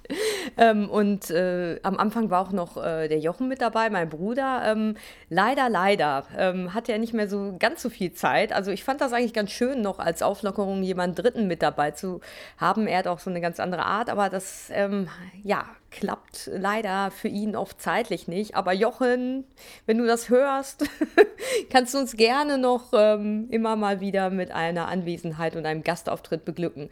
Genauso, jetzt, ich mache so ein bisschen Kraut und Rüben, Claudio, aber ist das schlimm? Ja, immer rein. Genau, Wie gesagt, es gibt immer keinen rein. Masterplan. Wenn, äh, äh, genau, aber das gilt auch für euch, liebe Hörerinnen, Hörer. Also wir freuen uns echt immer über Ergänzungen, Auflockerung. Ganz ehrlich, Claudio, ne? Also immer nur mit Claudio alleine diesen Podcast machen, na, ich weiß nicht.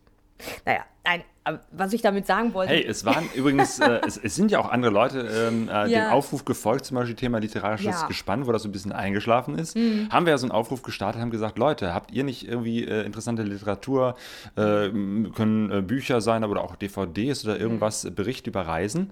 Ähm, und genau, daraufhin hat der Panni damals das Buch ähm, vorgestellt, ähm, Lost on Earth. Hat es zerrissen. Ja, auch das muss mal sein, auch mal kritisch zu gucken. Ja, absolut. Ähm, und ähm, genau, mit dem äh, Micha Kuzera, dem Kutze, mhm. ähm, haben wir dann äh, das Buch, ähm, äh, wie war das, 16 Jahre unter abgefahren, ah. genau, das, das, Kultbuch abgefahren, mhm. besprochen. Und ähm, Genau, also auch, auch, an dieser Stelle der Aufruf an euch, ja. liebe Hörerinnen und Hörer, wenn ihr irgendwie äh, Bücher habt oder irgendwie ein Medium und sagt, Mensch, das ist ein interessantes Thema, dann können wir nochmal miteinander sprechen. Sei es, dass wir uns irgendwo persönlich begegnen oder sei es, dass wir das auch per Skype machen. Also ja. Aber nicht nur das, ne? Also auch wenn ihr von eurer Reise irgendwas erzählen wollt. Also es geht ja nicht nur um Buchbesprechung.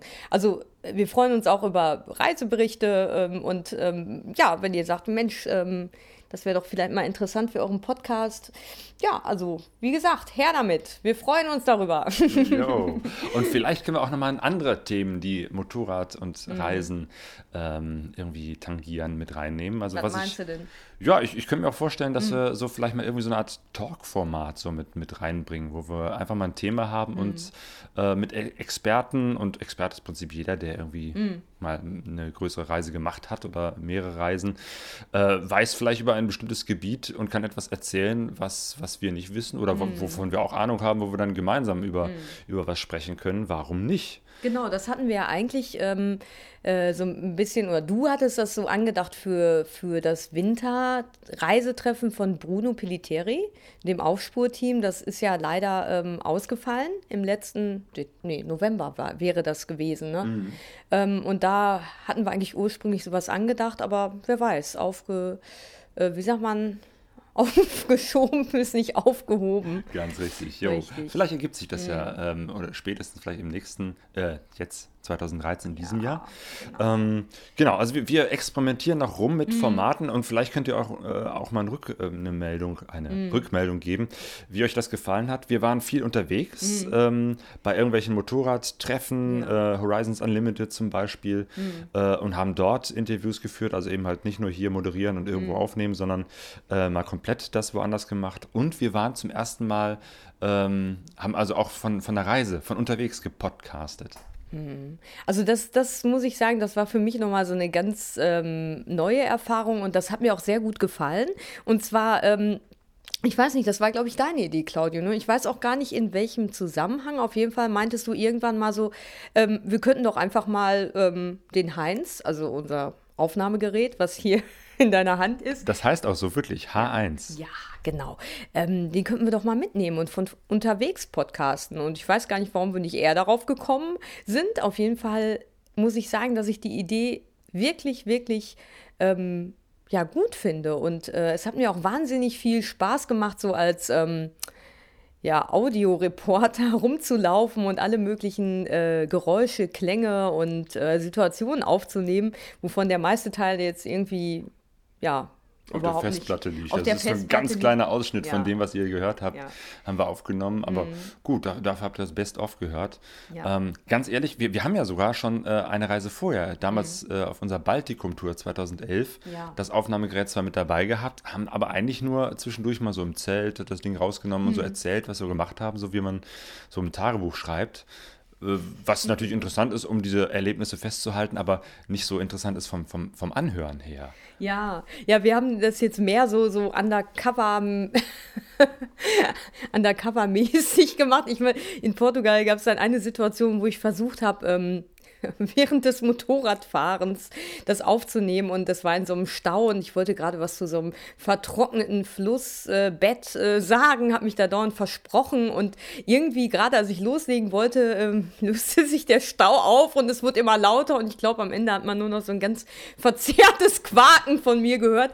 Aber ähm, also ich weiß nicht, wie es euch als Hörer geht, ging damit, aber also für mich als äh, Podcasterin hat das einfach sehr viel Spaß nochmal gemacht von unterwegs zu berichten und ähm, Aufnahmen zu machen. Und ja, ich hoffe, euch gefällt das auch. Wir wollen das auf jeden Fall noch weitermachen und ähm, Ja, ja. Wir wollen das auch weiterentwickeln und Ja. verbessern, weil was uns auch aufgefallen ist, ähm, ist, dass wir eigentlich über das, das Interessanteste oder einen interessanten Aspekt, nämlich das Fahren selber, gar nicht podcasten konnten, wie du eben halt sagst, weil wenn man ein Mikrofon irgendwie beim Motorradfahren, da, da kommt nichts raus außer einem lauten Rauschen. Da müssen wir mal gucken, ob wir vielleicht mal irgendwas mit, mit so einem äh, Mikrofon im Helm zum Beispiel machen können. Wir haben zwar keinen Helmfunk, aber zumindest ist es technisch möglich, irgendwie ähm, auch während einer Reise irgendwie mit Mikrofon zu sprechen, ohne dass man äh, eine Hand dabei frei hat. Da, da müssen wir mal gucken, ob wir vielleicht irgendwie doch mal ein Mikrofon in, in den Helm reinkriegen oder so. Vom, beim Fahren aufzunehmen, das fände ich nochmal reizvoll. Also da, Ja, wer weiß, vielleicht hat ja da irgendjemand einen Tipp für uns. Ähm, naja, aber gut, ähm, also da wollen wir auf jeden Fall weitermachen. Ähm, das hat mir sehr gut gefallen, auf jeden Fall für unseren Podcast. Ja, und ähm, ja, was für mich persönlich ein wichtiger Podcast war, war der Podcast Nummer 16. Das war so der äh, Rückblick auf das äh, Motorradfahren in den 50er, 60er Jahren. Und ja, Hintergrund war, dass meine Tante gestorben ist und ganz kurz vor ihrem Tod hatten wir ja noch so ein Interview mit ihr und meinem Onkel zum Thema Motorradfahren. Und ähm, ja, das, das äh, hat mich einfach ja persönlich sehr berührt, weil ähm, ja, meine Tante und mein Onkel eigentlich ziemlich ja, steif, steife Menschen immer waren und sind und auch nicht so richtig gut mit äh, uns Kindern was anzufangen wussten. Aber diese Tatsache, die sind mal früher Motorrad gefahren und ähm, haben auf ihre Art so ein kleines Abenteuer erlebt damals bei den Verhältnissen. Das fand ich total spannend und da habe ich noch mal so kurz vor ihrem Tod, also von meiner Tante, dann noch so eine Seite an ihr entdeckt, die ich einfach ja total ja interessant fand und ähm, ja, deshalb fand ich diesen Rückblick auch nochmal, so einen kleinen historischen Podcast zu machen, fand ich auch nochmal sehr spannend. Und das war auch reiner Zufall, ja. dass äh, kurze Zeit danach oder sogar im selben Zeitraum mhm. innerhalb von ein, zwei Wochen dann in der Karawane dieser Vortrag war ähm, von dem Heinz, äh, dieser äh, Vortrag über die äh, Dragon Rally mhm. in den 1960er Jahren. Ja. Ähm, äh, das passte einfach gut zusammen, ja. deswegen haben wir da auch dieses Interview gemacht mit ihm und mit einem, der da eben halt damals auch unterwegs war. Ähm, und, und, hatten dann eben halt gleich mehrere Beiträge zu demselben mhm. Thema Motorradfahren in den 50er, 60er Jahren. Sehr, sehr klasse. Mhm. Und so eine ähnliche äh, Geschichte haben wir dann äh, später nochmal im Herbst gemacht. Ähm, ja, im Ende letzten Jahres hatten wir, glaube ich, drei, vier ähm, Podcasts äh, bei der Karawane aufgenommen. Äh, wo ist denn der jetzt der Übergang? Zu dem. Nein, ich glaube. Weil wir da zum ersten Mal aufgenommen haben bei der Karawane, dass ah, wir da beim ah, ja, äh, Dia-Vortrag genau. waren, äh, wo eben halt äh, ja, es um eine Motorradreise ging und wir danach mit dem Mikrofon losgegangen sind und haben gesagt: Hier, erzähl mal diese, diese, diese Reise äh, als Podcast. Ähm, und dann sind wir später noch äh, mit, mit äh, Angela und Peter von der Karawane ins Gespräch gekommen und die haben gesagt: Mensch, das ist eigentlich eine gute Idee. Mhm. Mach das doch ruhig mal öfter mhm. ähm, bei so einer Veranstaltung, bei so einem Dia-Vortrag danach äh, ein Interview zu führen mit den Leuten, weil die sind sowieso da und es ist schön, das mhm. auch nochmal akustisch festzuhalten, was die ja. zu erzählen haben. Und so kam das, dass wir dann ähm, ja einige Podcasts aufgenommen haben, mhm. ähm, ja bei der Karawane in Duisburg und da etwas äh, die Leute vors Mikrofon geholt haben, mhm. die da äh, einen, einen Dia-Vortrag gehalten haben. Mhm. Ja, also das fand ich auch eine sehr schöne Entwicklung im letzten äh, Halbjahr also diese Kooperation mit der Karawane, also weil wir waren ja schon wirklich sehr oft da, ne? Also wir sind da ja wirklich schon seit ein paar Jahren, ähm, gehen wir da immer wieder zu Vorträgen und. Wir haben ein Abo. Wir haben das Karawane-Abo. Und ich meine, äh, viele von euch, die auch da sind, wissen das ja. Diese Vorträge sind immer sehr beliebt und ganz schnell ausverkauft. Und das ist einfach so ein bestimmtes Setting da, eine bestimmte Art von Menschen. Es ist klein, ähm, familiär, ähm, ja, und hat dann immer dieser Abenteuergeist schwebt so ein bisschen und auch sehr stark durch die Räume. Also es ist schön und ich finde einfach toll, dass sich jetzt da diese Möglichkeit ähm, der, der Zusammenhalt einfach Zusammenarbeit ergeben hat. Genau, mhm. die, die, sagen uns vorher schon Bescheid, äh, was sie vorhaben. Wir können vorher absprechen. Ja. Zum Beispiel die Geschichte, die wir beim letzten Podcast gemacht haben, beim, äh, mhm. was war das, der 32 ähm, dass wir. Der 31. Ja, 32 ist jetzt. Ja. Also der, hinter, der Blick hinter die Kulissen, also wo wir ähm, mhm. ja schon, äh, oder wo ich aufgenommen habe, äh, wie Bruno die Bühne aufbaut und die anderen die ganze Technik machen mhm. und ja, im Prinzip eben halt ein Podcast über was heißt das, eine Dia-Show zu ja, machen. Genau. Ähm, mhm. Ja, jetzt können wir eigentlich hm? einen Übergang machen. Ich esse hier gerade die letzten Weihnachtsplätzchen. Die sind auch gar nicht mehr so knackig. Die sind auch schon die letzten Überreste von 2012. Ja, deswegen, es lohnt sich manchmal, die, die Kekse äh, rasch aufzuessen. Ja. Du wolltest mich ja immer daran hindern. Ja, ich aber die immer so. Das ist, ähm, ja, irgendwann werden die weich. immer sehr, ähm, findet er nicht gut, sag ich dann so. Ja, du hast recht, das hat schon seinen Vorteil. Mm. Oh, Müssen ja. jetzt wirklich meine Schmatzgeräusche so aufnehmen? Nein, ich wo, wollte. Wo sind wir denn? Jetzt, jetzt, sind wir im Jahr 2013. Oh, oh ja, Und wirklich? ich habe mal in einer äh, wilden ähm, handschriftlichen äh, Liste ja. aufgeschrieben, was, was steht eigentlich alles Kann an im nächsten Jahr. Ähm, und es ist eigentlich, glaube ich, sogar fast schon viel zu viel. Was meinst du mit zu viel? Es kann doch gar nicht zu viel geben. Eigentlich oder? nicht, ne? Aber, aber das, das alles irgendwie aufzunehmen und äh, ja, schauen wir mal. Ihr müsst euch jetzt auch nicht alles merken wir haben ja immer diese Links und wir werden natürlich, denke ich mal, in den kommenden Folgen auch immer wieder auf das eine oder andere hinweisen, ganz klar. Jawohl. Ja, aber jetzt kommt Fangen wir mit der Karawane an. Ähm, die haben ja immer so äh, ein paar Vorträge, meistens so drei im Frühjahr und drei im Herbst. Und äh, die im Frühjahr stehen schon fest. Das wird sein. Also am 8.2. der Andreas Hülsmann zeigt Bilder von seiner Reise in die Mongolei. Und ähm, das Besondere ist, dass ähm, er begleitet wird von einer mongolischen Band namens Sedar, wenn ich das jetzt richtig ausgesprochen habe. Also ja, eine Kombination von Musik, Live-Musik und Bildern von Andreas Hülsmann im Grammatikow. Das ist eine Kneipe in Duisburg. Also ich finde, ähm, ich, ich habe mal so ein bisschen so Ausschnitte aus dieser Musik gehört und ich glaube, das wird ganz atmosphärisch. Ja, und am 16.03. geht es dann von der Mongolei in die Sahara, also zumindest ähm, was die Vorträge angeht. Und zwar sind am 16.03. in der Karawane die Dune Hoppers. Das sind auch eigentlich schon, ja, langjährige Abenteurer im Motorradreisegeschäft. Und die waren in der Sahara mit, mit einem Sohnemann. Also, Genau. ja. Ich habe den Namen jetzt nicht mehr im Kopf. Ähm, aber jedenfalls, ähm, ja, die, die fahren schon öfter ähm, mit dem Motorrad durch die Welt und auch gerne irgendwo durch Afrika, durch Wüsten. Und irgendwann haben sie gesagt, äh, oder haben sie ihrem Sohn versprochen, ähm, irgendwann kommst du mit. Und nach dem Motto, versprochen ist versprochen, haben sie dieses Versprechen jetzt mit dieser Reise eingelöst und werden über diese Reise mit dem Sohn durch die Sahara einen Dia-Vortrag halten. In der Ja. Karawane äh, im Café Steinbruch Ja, genau. in Duisburg. Genau. Dazu muss man sagen, die meisten Vorträge finden halt äh, nach wie vor im Café Steinbruch äh, statt. Das Grammatikow ist, glaube ich, jetzt erstmal so ein Versuch, mal in einem größeren, größeren Rahmen, weil das ist größer als das Café Steinbruch, einen Vortrag zu machen. Aber sonst, wie gesagt, ist es immer im Café Steinbruch. So wie auch am 20.04. Da sind Sophie Schatter und Erik Leistner äh, und die stellen ihren äh, neuen Vortrag vor Norsk, eine Reise durch Norwegen. Ähm, die haben ja auch über Island einen, einen Vortrag gemacht, eine Reise, einen Vortrag, eine DVD, äh, von der ich immer wieder Gutes gehört habe, aber sie nie gesehen habe. Also irgendwie haben wir die äh, konsequent immer verpasst. Naja, was heißt konsequent? Wir hätten die sehen können auf dem ähm, letzten Wintertreffen von Bruno, aber da hattest du ja Kopfschmerzen und ich war irgendwie auch unpässlich und deshalb haben wir da früher unsere Zelte, glaube ich, abgebrochen. Ja. Und ähm, ja, so wurde das nichts. Aber es war jetzt natürlich keine Absicht oder kein Desinteresse, weil ich hätte die eigentlich schon ganz gerne auch gesehen da.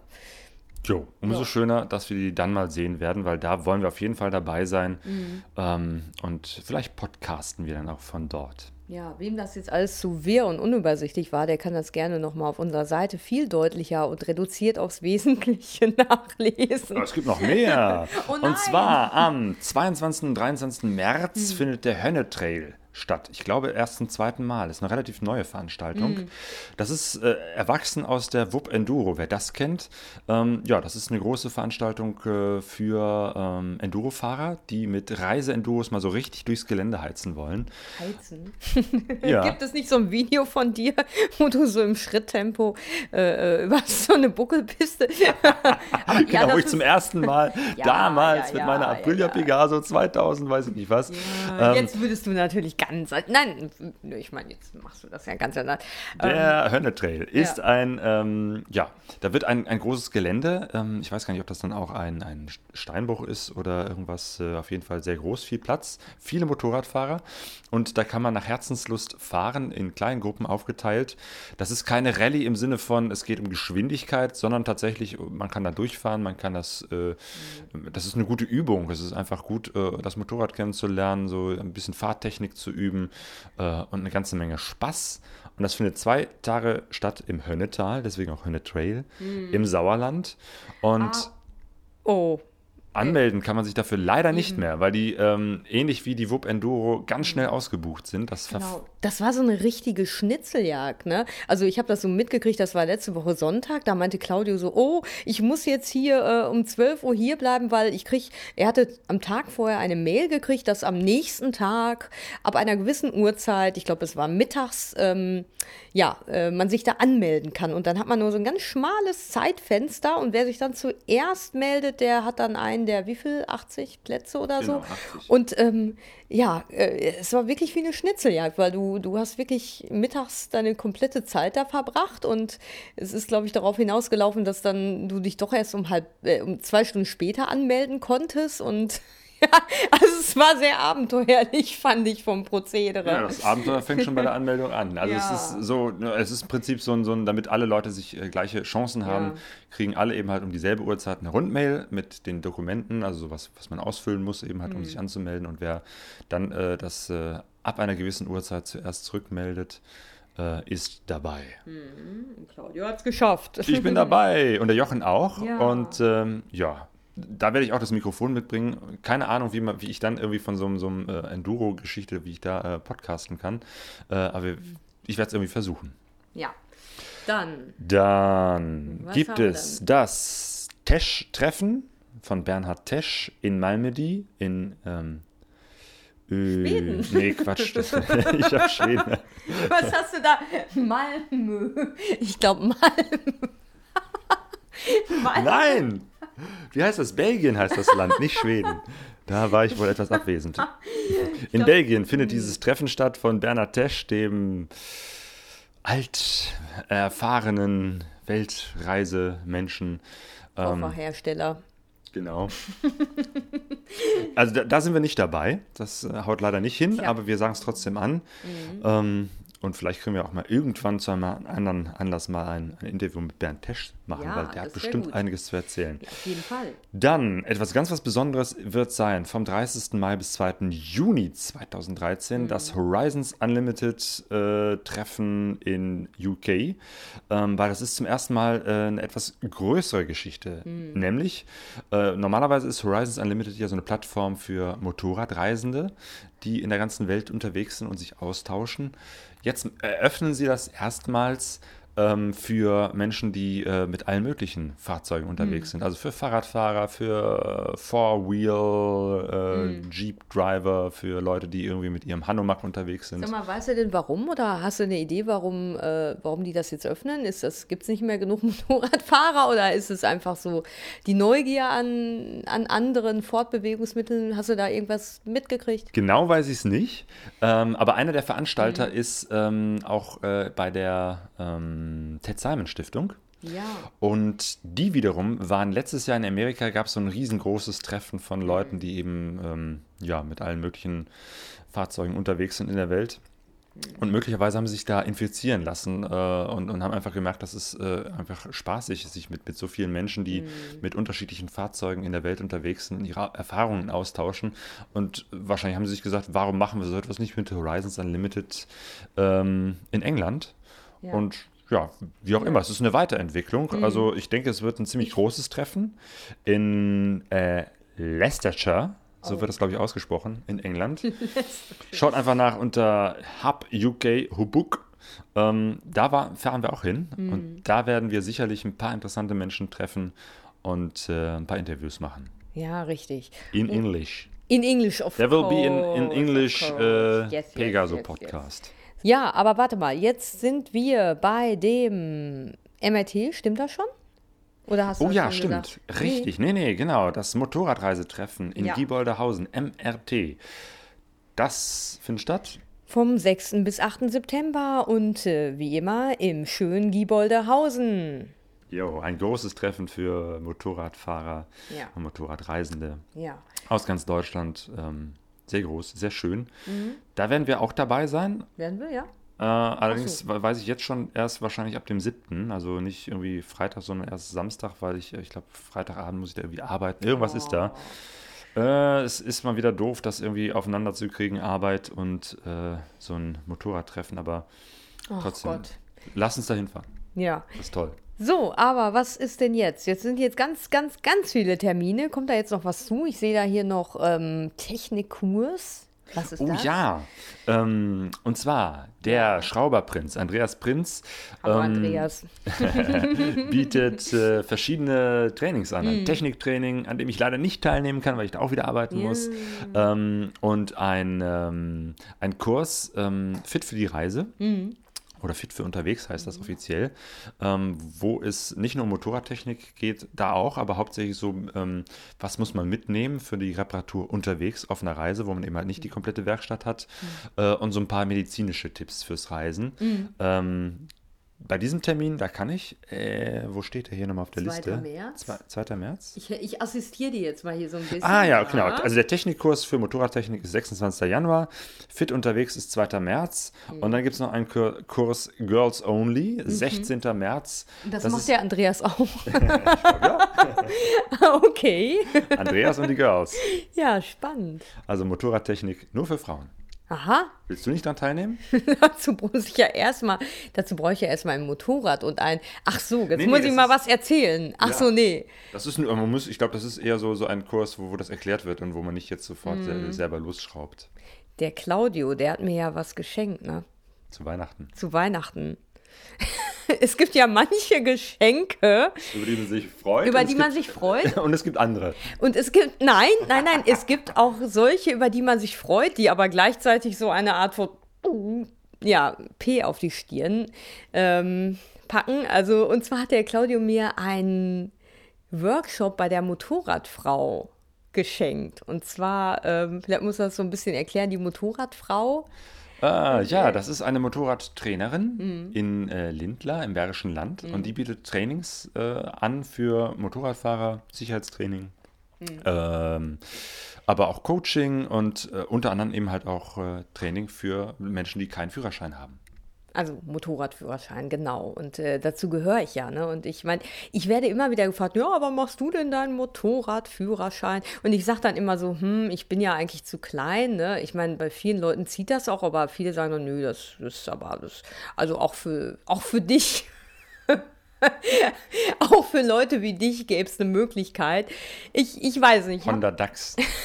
ja, ich weiß auch nicht. Also ich habe mich bis jetzt noch nicht so richtig äh, durchgerungen, aber ähm, naja, ja, mal schauen. Vielleicht, ähm, auf jeden Fall habe ich jetzt dieses Geschenk und da kann ich ja jetzt nicht zurück und wahrscheinlich wird Claudio es sich nicht nehmen lassen, bei diesem Training den Heinz mit dabei zu haben und mich da vor allen Hörern zu demütigen. Aber Nee, naja, nee, gut, nee, da muss ich ja durch irgendwie. Aber Moment, das, Nicht, nee, es, es geht ja immer nur um, um, um, Grenzerfahrung. Das ist ja allgemein das, das Thema bei geht um, Motorradreisen. das Ausweiten es- der Komfortzone, ne? ja, gut richtig, ausgedrückt. Das richtig. Ausweiten der Komfortzone. Ja, genau. In die Kampfzone rein. Und ähm, ja, ich bin gespannt. Also ähm, da, da werden wir dann aber auch, das war jetzt so, so ein kleiner Ausflug. Es ging ja eigentlich um die ähm, ja, Workshops vom Schrauberprinz. Ähm, jo, äh, diese drei sind das. Und sag mal, weißt du, ob der Andreas, wo macht er das? Wo bietet er das eigentlich an? In seiner Werkstatt? Äh, nee, in Oberhausen, bei so einer Fahrschule, mit denen er kooperiert. Ach so, ja. Wie die jetzt heißt, habe ich nicht Mhm. im Kopf. Klickt auf den Link oder auf äh, den Andreas Prinz findet ihr auch unter Mhm. der Adresse motorradkarawane.de. Ah, ja, richtig. Nicht zu genau. verwechseln mit der, mit der Karawane, äh, die die Dia-Shows in Duisburg machen. Die haben die Adresse karawanepod.de. Das hing früher mal zusammen. Ja. Und äh, jetzt sind das nochmal zwei unterschiedliche Homepages. Mhm. Guckt auf die Links. Also Motorradkarawane. Ja, das ähm, boah, waren jetzt ganz viele Termine. Ich glaube, wenn ich das so richtig sehe, was deine Hieroglyphen mir angeht, war es das auch erstmal, oder? Ja, äh, Ja. Ich, und wir wollen natürlich auch noch eine, eine Reise durch den, durch den Balkan machen im Sommer. Da also, war doch was, ja genau, da war doch was. Ja. Stimmt. Ja, das ist, ähm, das ist mal wieder so eine Kombi, ne? Claudio, was hatten wir ja schon mal? Wir waren ja mal ähm, ähm, in Kroatien und ähm, dann äh, ja danach im Balkan unterwegs und der Claudio hatte am Anfang eine Jugendfreizeit in Kroatien und jetzt ja ist es wieder das Berufliche, was dich zuerst dahin treibt und dann wollen wir unseren, unsere Reise daran anschließen. Genau, ich mache ein Musikprojekt mit, mit äh, jungen Musikern, die von Deutschland nach Bosnien fahren und dort ein Abschlusskonzert machen. Mhm. Und äh, ja, wir, die sind dann irgendwie zwei, drei Tage in Bosnien und fahren dann wieder zurück. Und ich denke mir, Mensch, Bosnien ist so schön und so interessant, da kann man nicht nach zwei, drei Tagen zurückfahren. Deswegen habe ich gesagt, ich fahre mit dem Motorrad dahin und bleib dann. Und du, Sonja, kommst dann einfach hinterher. Wir Mhm. treffen uns in Bosnien. Dann äh, beginnt der Urlaub und dann fahren wir ein bisschen durch Bosnien äh, nach Serbien und, und irgendwo so im Balkan herum. Die, die Tour, es ist ja noch ein bisschen Zeit bis zum Sommer, wenn wir bis dahin irgendwie zusammenbasteln und gucken, was sich da so ergibt. Auf jeden Fall äh, eine gut, ein guter Anlass für eine Motorradreise. Genau, und wir wollen so ein bisschen auch ähm, gucken, dass wir da so einen Fokus auch auf Musik haben. Ich hoffe, dass wir da so einiges äh, rauskriegen. Ähm, also, dass wir so einfach schauen. Also, wir mögen ja einfach gerne ähm, Balkanmusik. Ich meine, der Hype ist ja jetzt schon so ein bisschen fast vorbei. Ist so, was ja so mit Chantel ähm, anfing. Ähm, also, einfach, äh, ich mag die Musik einfach unheimlich gerne. Und dann ist es nochmal finde ich was ganz anderes, wenn man durch diese Länder reist mit diesem Musikfokus und dann vielleicht auch noch zu so Events fährt wie Guccia. Das ist so das. Ähm, Trompeter-Festival in Serbien schlechthin, wo dann diese ganzen äh, Bläser-Kombos gegeneinander äh, antreten und um die goldene Trompete betteln. Also es ist total klasse und ähm, ein Wahnsinnsereignis. Ein also Wahnsinnsereignis. Nichts, äh, nichts wie, wie, wie man das sonst kennt, irgendwie, dass es ein, ein geordnetes Festival Nein. ist, sondern es ist ein geordnetes, ungeordnetes Chaos. Ja, wir waren ja auch schon mal da. War das schon im. Jetzt muss ich selber überlegen, war das die Reise, die mit dem Motorrad oder noch die mit dem. Da waren wir mit dem? Motorrad. Ich glaube, das war 2008 oder Oh, 2009. unsere erste Motorrad. Eigentlich war das unsere erste größere oder längere Motorradreise, kann das sein? Erst war, glaube ich, Sizilien im, Ja, genau. und dann, Und genau, dann ja, also doch Motorrad, ja, und da waren wir schon mal dort vor Ort und ähm, ähm, ja, ähm, hatten aber nur so ein, eine kleine Kamera, glaube ich, mit so, einem, mit so einer äh, Möglichkeit, nur ganz kurze Videofrequenzen aufzunehmen. Und ähm, das fand ich damals schon schade. Und ähm, ich glaube, deshalb äh, freue ich mich diesmal mit dem Mikrofon hinzugehen und richtig viel gute Musik ähm, aufzunehmen. Ich weiß noch, als ich damals so recherchiert habe im Internet, stand so darüber, über dieses Festival, das kann man eigentlich nur im besoffenen Zustand ertragen, weil es so laut ist und die Leute so auch so betrunken und äh, überhaupt nicht so geordnet und pießig, sondern einfach nur ja, wild. Und ähm, was soll ich sagen? Wir waren da und waren nicht betrunken. Wir haben es aber überlebt. Ob es jetzt besser mit Alkohol gegangen wäre, weiß ich nicht. das könnte man ja mal. Nee. Auf jeden Fall sehr crazy und wahrscheinlich fahren wir da in diesem Sommer Ja. wieder hin und ähm, Genau. ja, berichten darüber dann. Das ist so, ähm, genau, das ist so der Plan. Und ähm, ja, wo sind wir jetzt? Jetzt sind wir fast am Ende. Wir sind am ah, Ende. was wir noch erwähnen können und sollten, ist, dass wir, dass der Pegaso Podcast ähm, teilnimmt am European Podcast Award. Hm. Ähm, das heißt, das läuft bis Anfang Februar und auch da gibt es wiederum einen Link auf unserer Seite pegasoreise.de. Das heißt, ähm, kurz gesagt, dieser European Podcast Award ist äh, eine Plattform, wo sich alle möglichen Podcasts aus ganz Europa anmelden können, teilnehmen können. Ähm, und eine Mischung aus Voting, wo man einfach äh, wählen kann und sagen kann, der Podcast gefällt mir besonders gut. Ähm, und einer Jury, die sich die ganzen Podcasts anhört und bewertet. Und daraus ziehen die dann oder bewerten sie dann die besten Podcasts in verschiedenen Kategorien. Also wir gehören zu dem, zur Kategorie Personality, weil wir ein privater Podcast sind. Also es geht um die Menschen, die podcasten. Es gibt ja auch Profis oder Firmen, die podcasten. Da, das ist ja nochmal eine ganz andere Liga. Ähm, und natürlich nach Ländern und Sprachen sortiert. Wir sind gerade so ein bisschen unterwegs und gucken, so, was gibt es eigentlich noch an, an Podcasts? Äh, was was gibt es so in der Podcast-Landschaft? Es gibt viele interessante Podcasts. Ja, und ähm, äh, also ich muss dazu echt sagen, da ist der Claudio wirklich so der Umtriebige. Ich muss echt sagen, ähm, äh, ich bin nicht so der Mensch, der sich so in diesen ganzen Social Medias und Netzwerken aufhält. Das ist nicht so ganz meine Welt.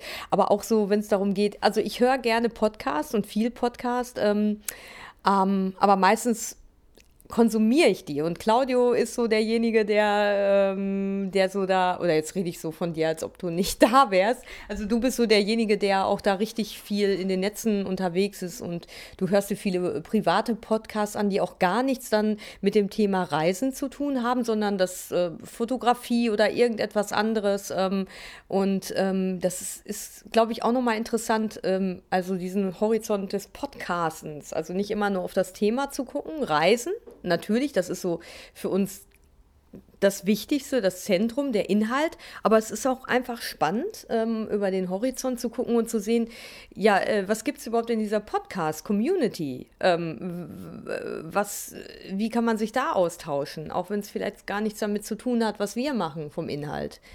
Ja. Ich glaube, da können wir auch nochmal ähm, Hm. in den nächsten Sendungen mal von berichten. Ähm, weil nach langem Suchen bin ich jetzt doch mal auf äh, ein, zwei Podcasts gestoßen, die zumindest so was ähnliches machen Ja. wie wir. Ähm, also der Pegaso Podcast ist nach wie vor was eine, eine völlige Seltenheit in der Podcast-Szene. Hm. Ähm, die meisten Podcasts, äh, da geht es um andere Themen. Ähm, Ja, das sind viel so- Technik. Nur so Nerds, ne? Ja, genau, So- Computertechnik, so Computerspiele, Nerd-Podcast. Apple und iPhones und, und äh, ja, Internet ähm, und Motorradreisen, das ist eine, eine absolute Ausnahme. Ja, ich glaube, vielleicht, weil einfach so ähm, die Leute, die so technikaffin sind und so äh, in diesem Bereich arbeiten, vielleicht nochmal einen ganz anderen ähm, Bezug zu sowas haben. Ne? Aber ähm, Und umgekehrt glaube ich, dass, Ja. dass doch immer noch sehr viele Menschen, die äh, Motorrad begeistert sind und Motorradreisen machen, äh, nicht so technikaffin affin sind. Und von daher ist es auch noch also Moment mal, jetzt wir wollen hier keine Drohmails. Also was heißt technikaffin? Also natürlich. Ja, klar, natürlich schon, aber ähm, ich meine, es kann noch mehr werden, deshalb hört Podcast. Ja, genau. Podcast. Ja, und taucht ein in die Podcast-Welt. Das ist interessant. Ja. Ähm, und ähm, weil ich das immer am Ende der Sendung immer so, so, so runterbete, was muss man alles tun, um unseren Podcast regelmäßig zu hören, habe ich Man das mal. uns viele Geschenke schicken. Ja, genau, es gibt auch Podcasts, wo die Hörer immer den, den, den äh, Podcastern Geschenke schicken und die die dann auspacken Ja, da und habe darüber ich, mich- erzählen. da hab ich mich echt drüber gewundert, du. Das ist ja richtig bei einigen Podcasts so total exzessiv. Die kriegen ja jedes Mal Geschenke. Ja, da- das sind dann auch die Könige des Podcasts. Ah, Holger naja, Klein und Tim Pritlove. Nein, aber wir, wir, ganz ehrlich, wir, wir freuen uns ja über. Ähm, es, ich werde jetzt ein bisschen schwülstig, aber es ist ja ein Geschenk, wenn ihr euch meldet und vielleicht sogar mit dem ein oder anderen Aspekt ähm, ja, mitmacht und ja, einfach dazu beitragt, dass unser Podcast bunt, bunt ist und bunter wird. Genau, und vielfältig. Und vielfältig. Ähm, Jetzt habe ja.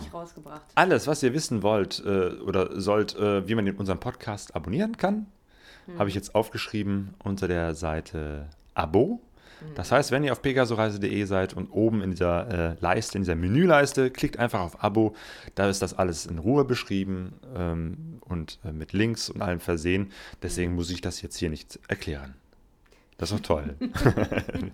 Aber eins wollten wir auch noch mal sagen. Und zwar, ähm, ja, die Musik der ist vom Eduardo, dem Bruder von Claudio. Ja, Genau. Die Musik ist von eduardo-akustik.de. Das war er. Der 32. Pegaso Podcast. und der erste für dieses Jahr 2013. Ja, und wir hoffen, dass es ein, für euch alle ein sehr abenteuerliches ähm, Jahr wird, ein sehr schönes Jahr, ob ihr jetzt hier, weiß ich nicht, irgendwo in die Eifel reist oder nach Tunesien, egal wo, hoffentlich habt ihr eine gute Zeit. Und wir sind, ja, wir sind bald wieder da mit dem zweiten Podcast Im Februar. im Februar. Also bis dahin, macht's gut. Ja, Genau. Und gute Reise. genau. Sonja und Claudio. tschüss. Tschüss. Wir sind alle auf der Reise, doch keiner weiß, wohin es geht. Alle auf der Reise. Wir sind alle auf der Reise, diese Zeichen. Sind alle auf der Reise, alle auf der Suche, die Sehnsucht ist unser Motor. Wir kennen uns nicht. pegasoreise.de Boah, das wird ein ganz schön langer Podcast. Die Moderation geht jetzt über 40 Minuten. Das Interview ist 45 Minuten. Das heißt, insgesamt sind wir jetzt bei ah, bestimmt, weiß ich nicht, anderthalb Stunden so. Ja, aber das ging jetzt auch deshalb so, weil ich jetzt gerade immer so viele Podcasts gehört habe, wo die Leute so rumlabern. Und ich dachte jetzt einfach, vielleicht ist es mal schön, wenn wir nicht nur so Punkte abhaken, sondern einfach mal so ein bisschen locker von der Leber reden. Ja, genau. Also, aber dadurch ist es jetzt natürlich auch länger. Ja, aber ich, das finde ich gut. Ähm, also man kann auch, äh, das habe ich gemerkt bei Interviews, mehr in die Tiefe gehen, Ja. wenn man sich mehr Zeit nimmt. Am Anfang waren die ersten Interviews Ja. waren ja irgendwie 15, 20 Minuten. Da hat man gerade mal erklärt, wo man langfährt und was man so mitnimmt und, und, und was man so erlebt Mhm. hat und fertig.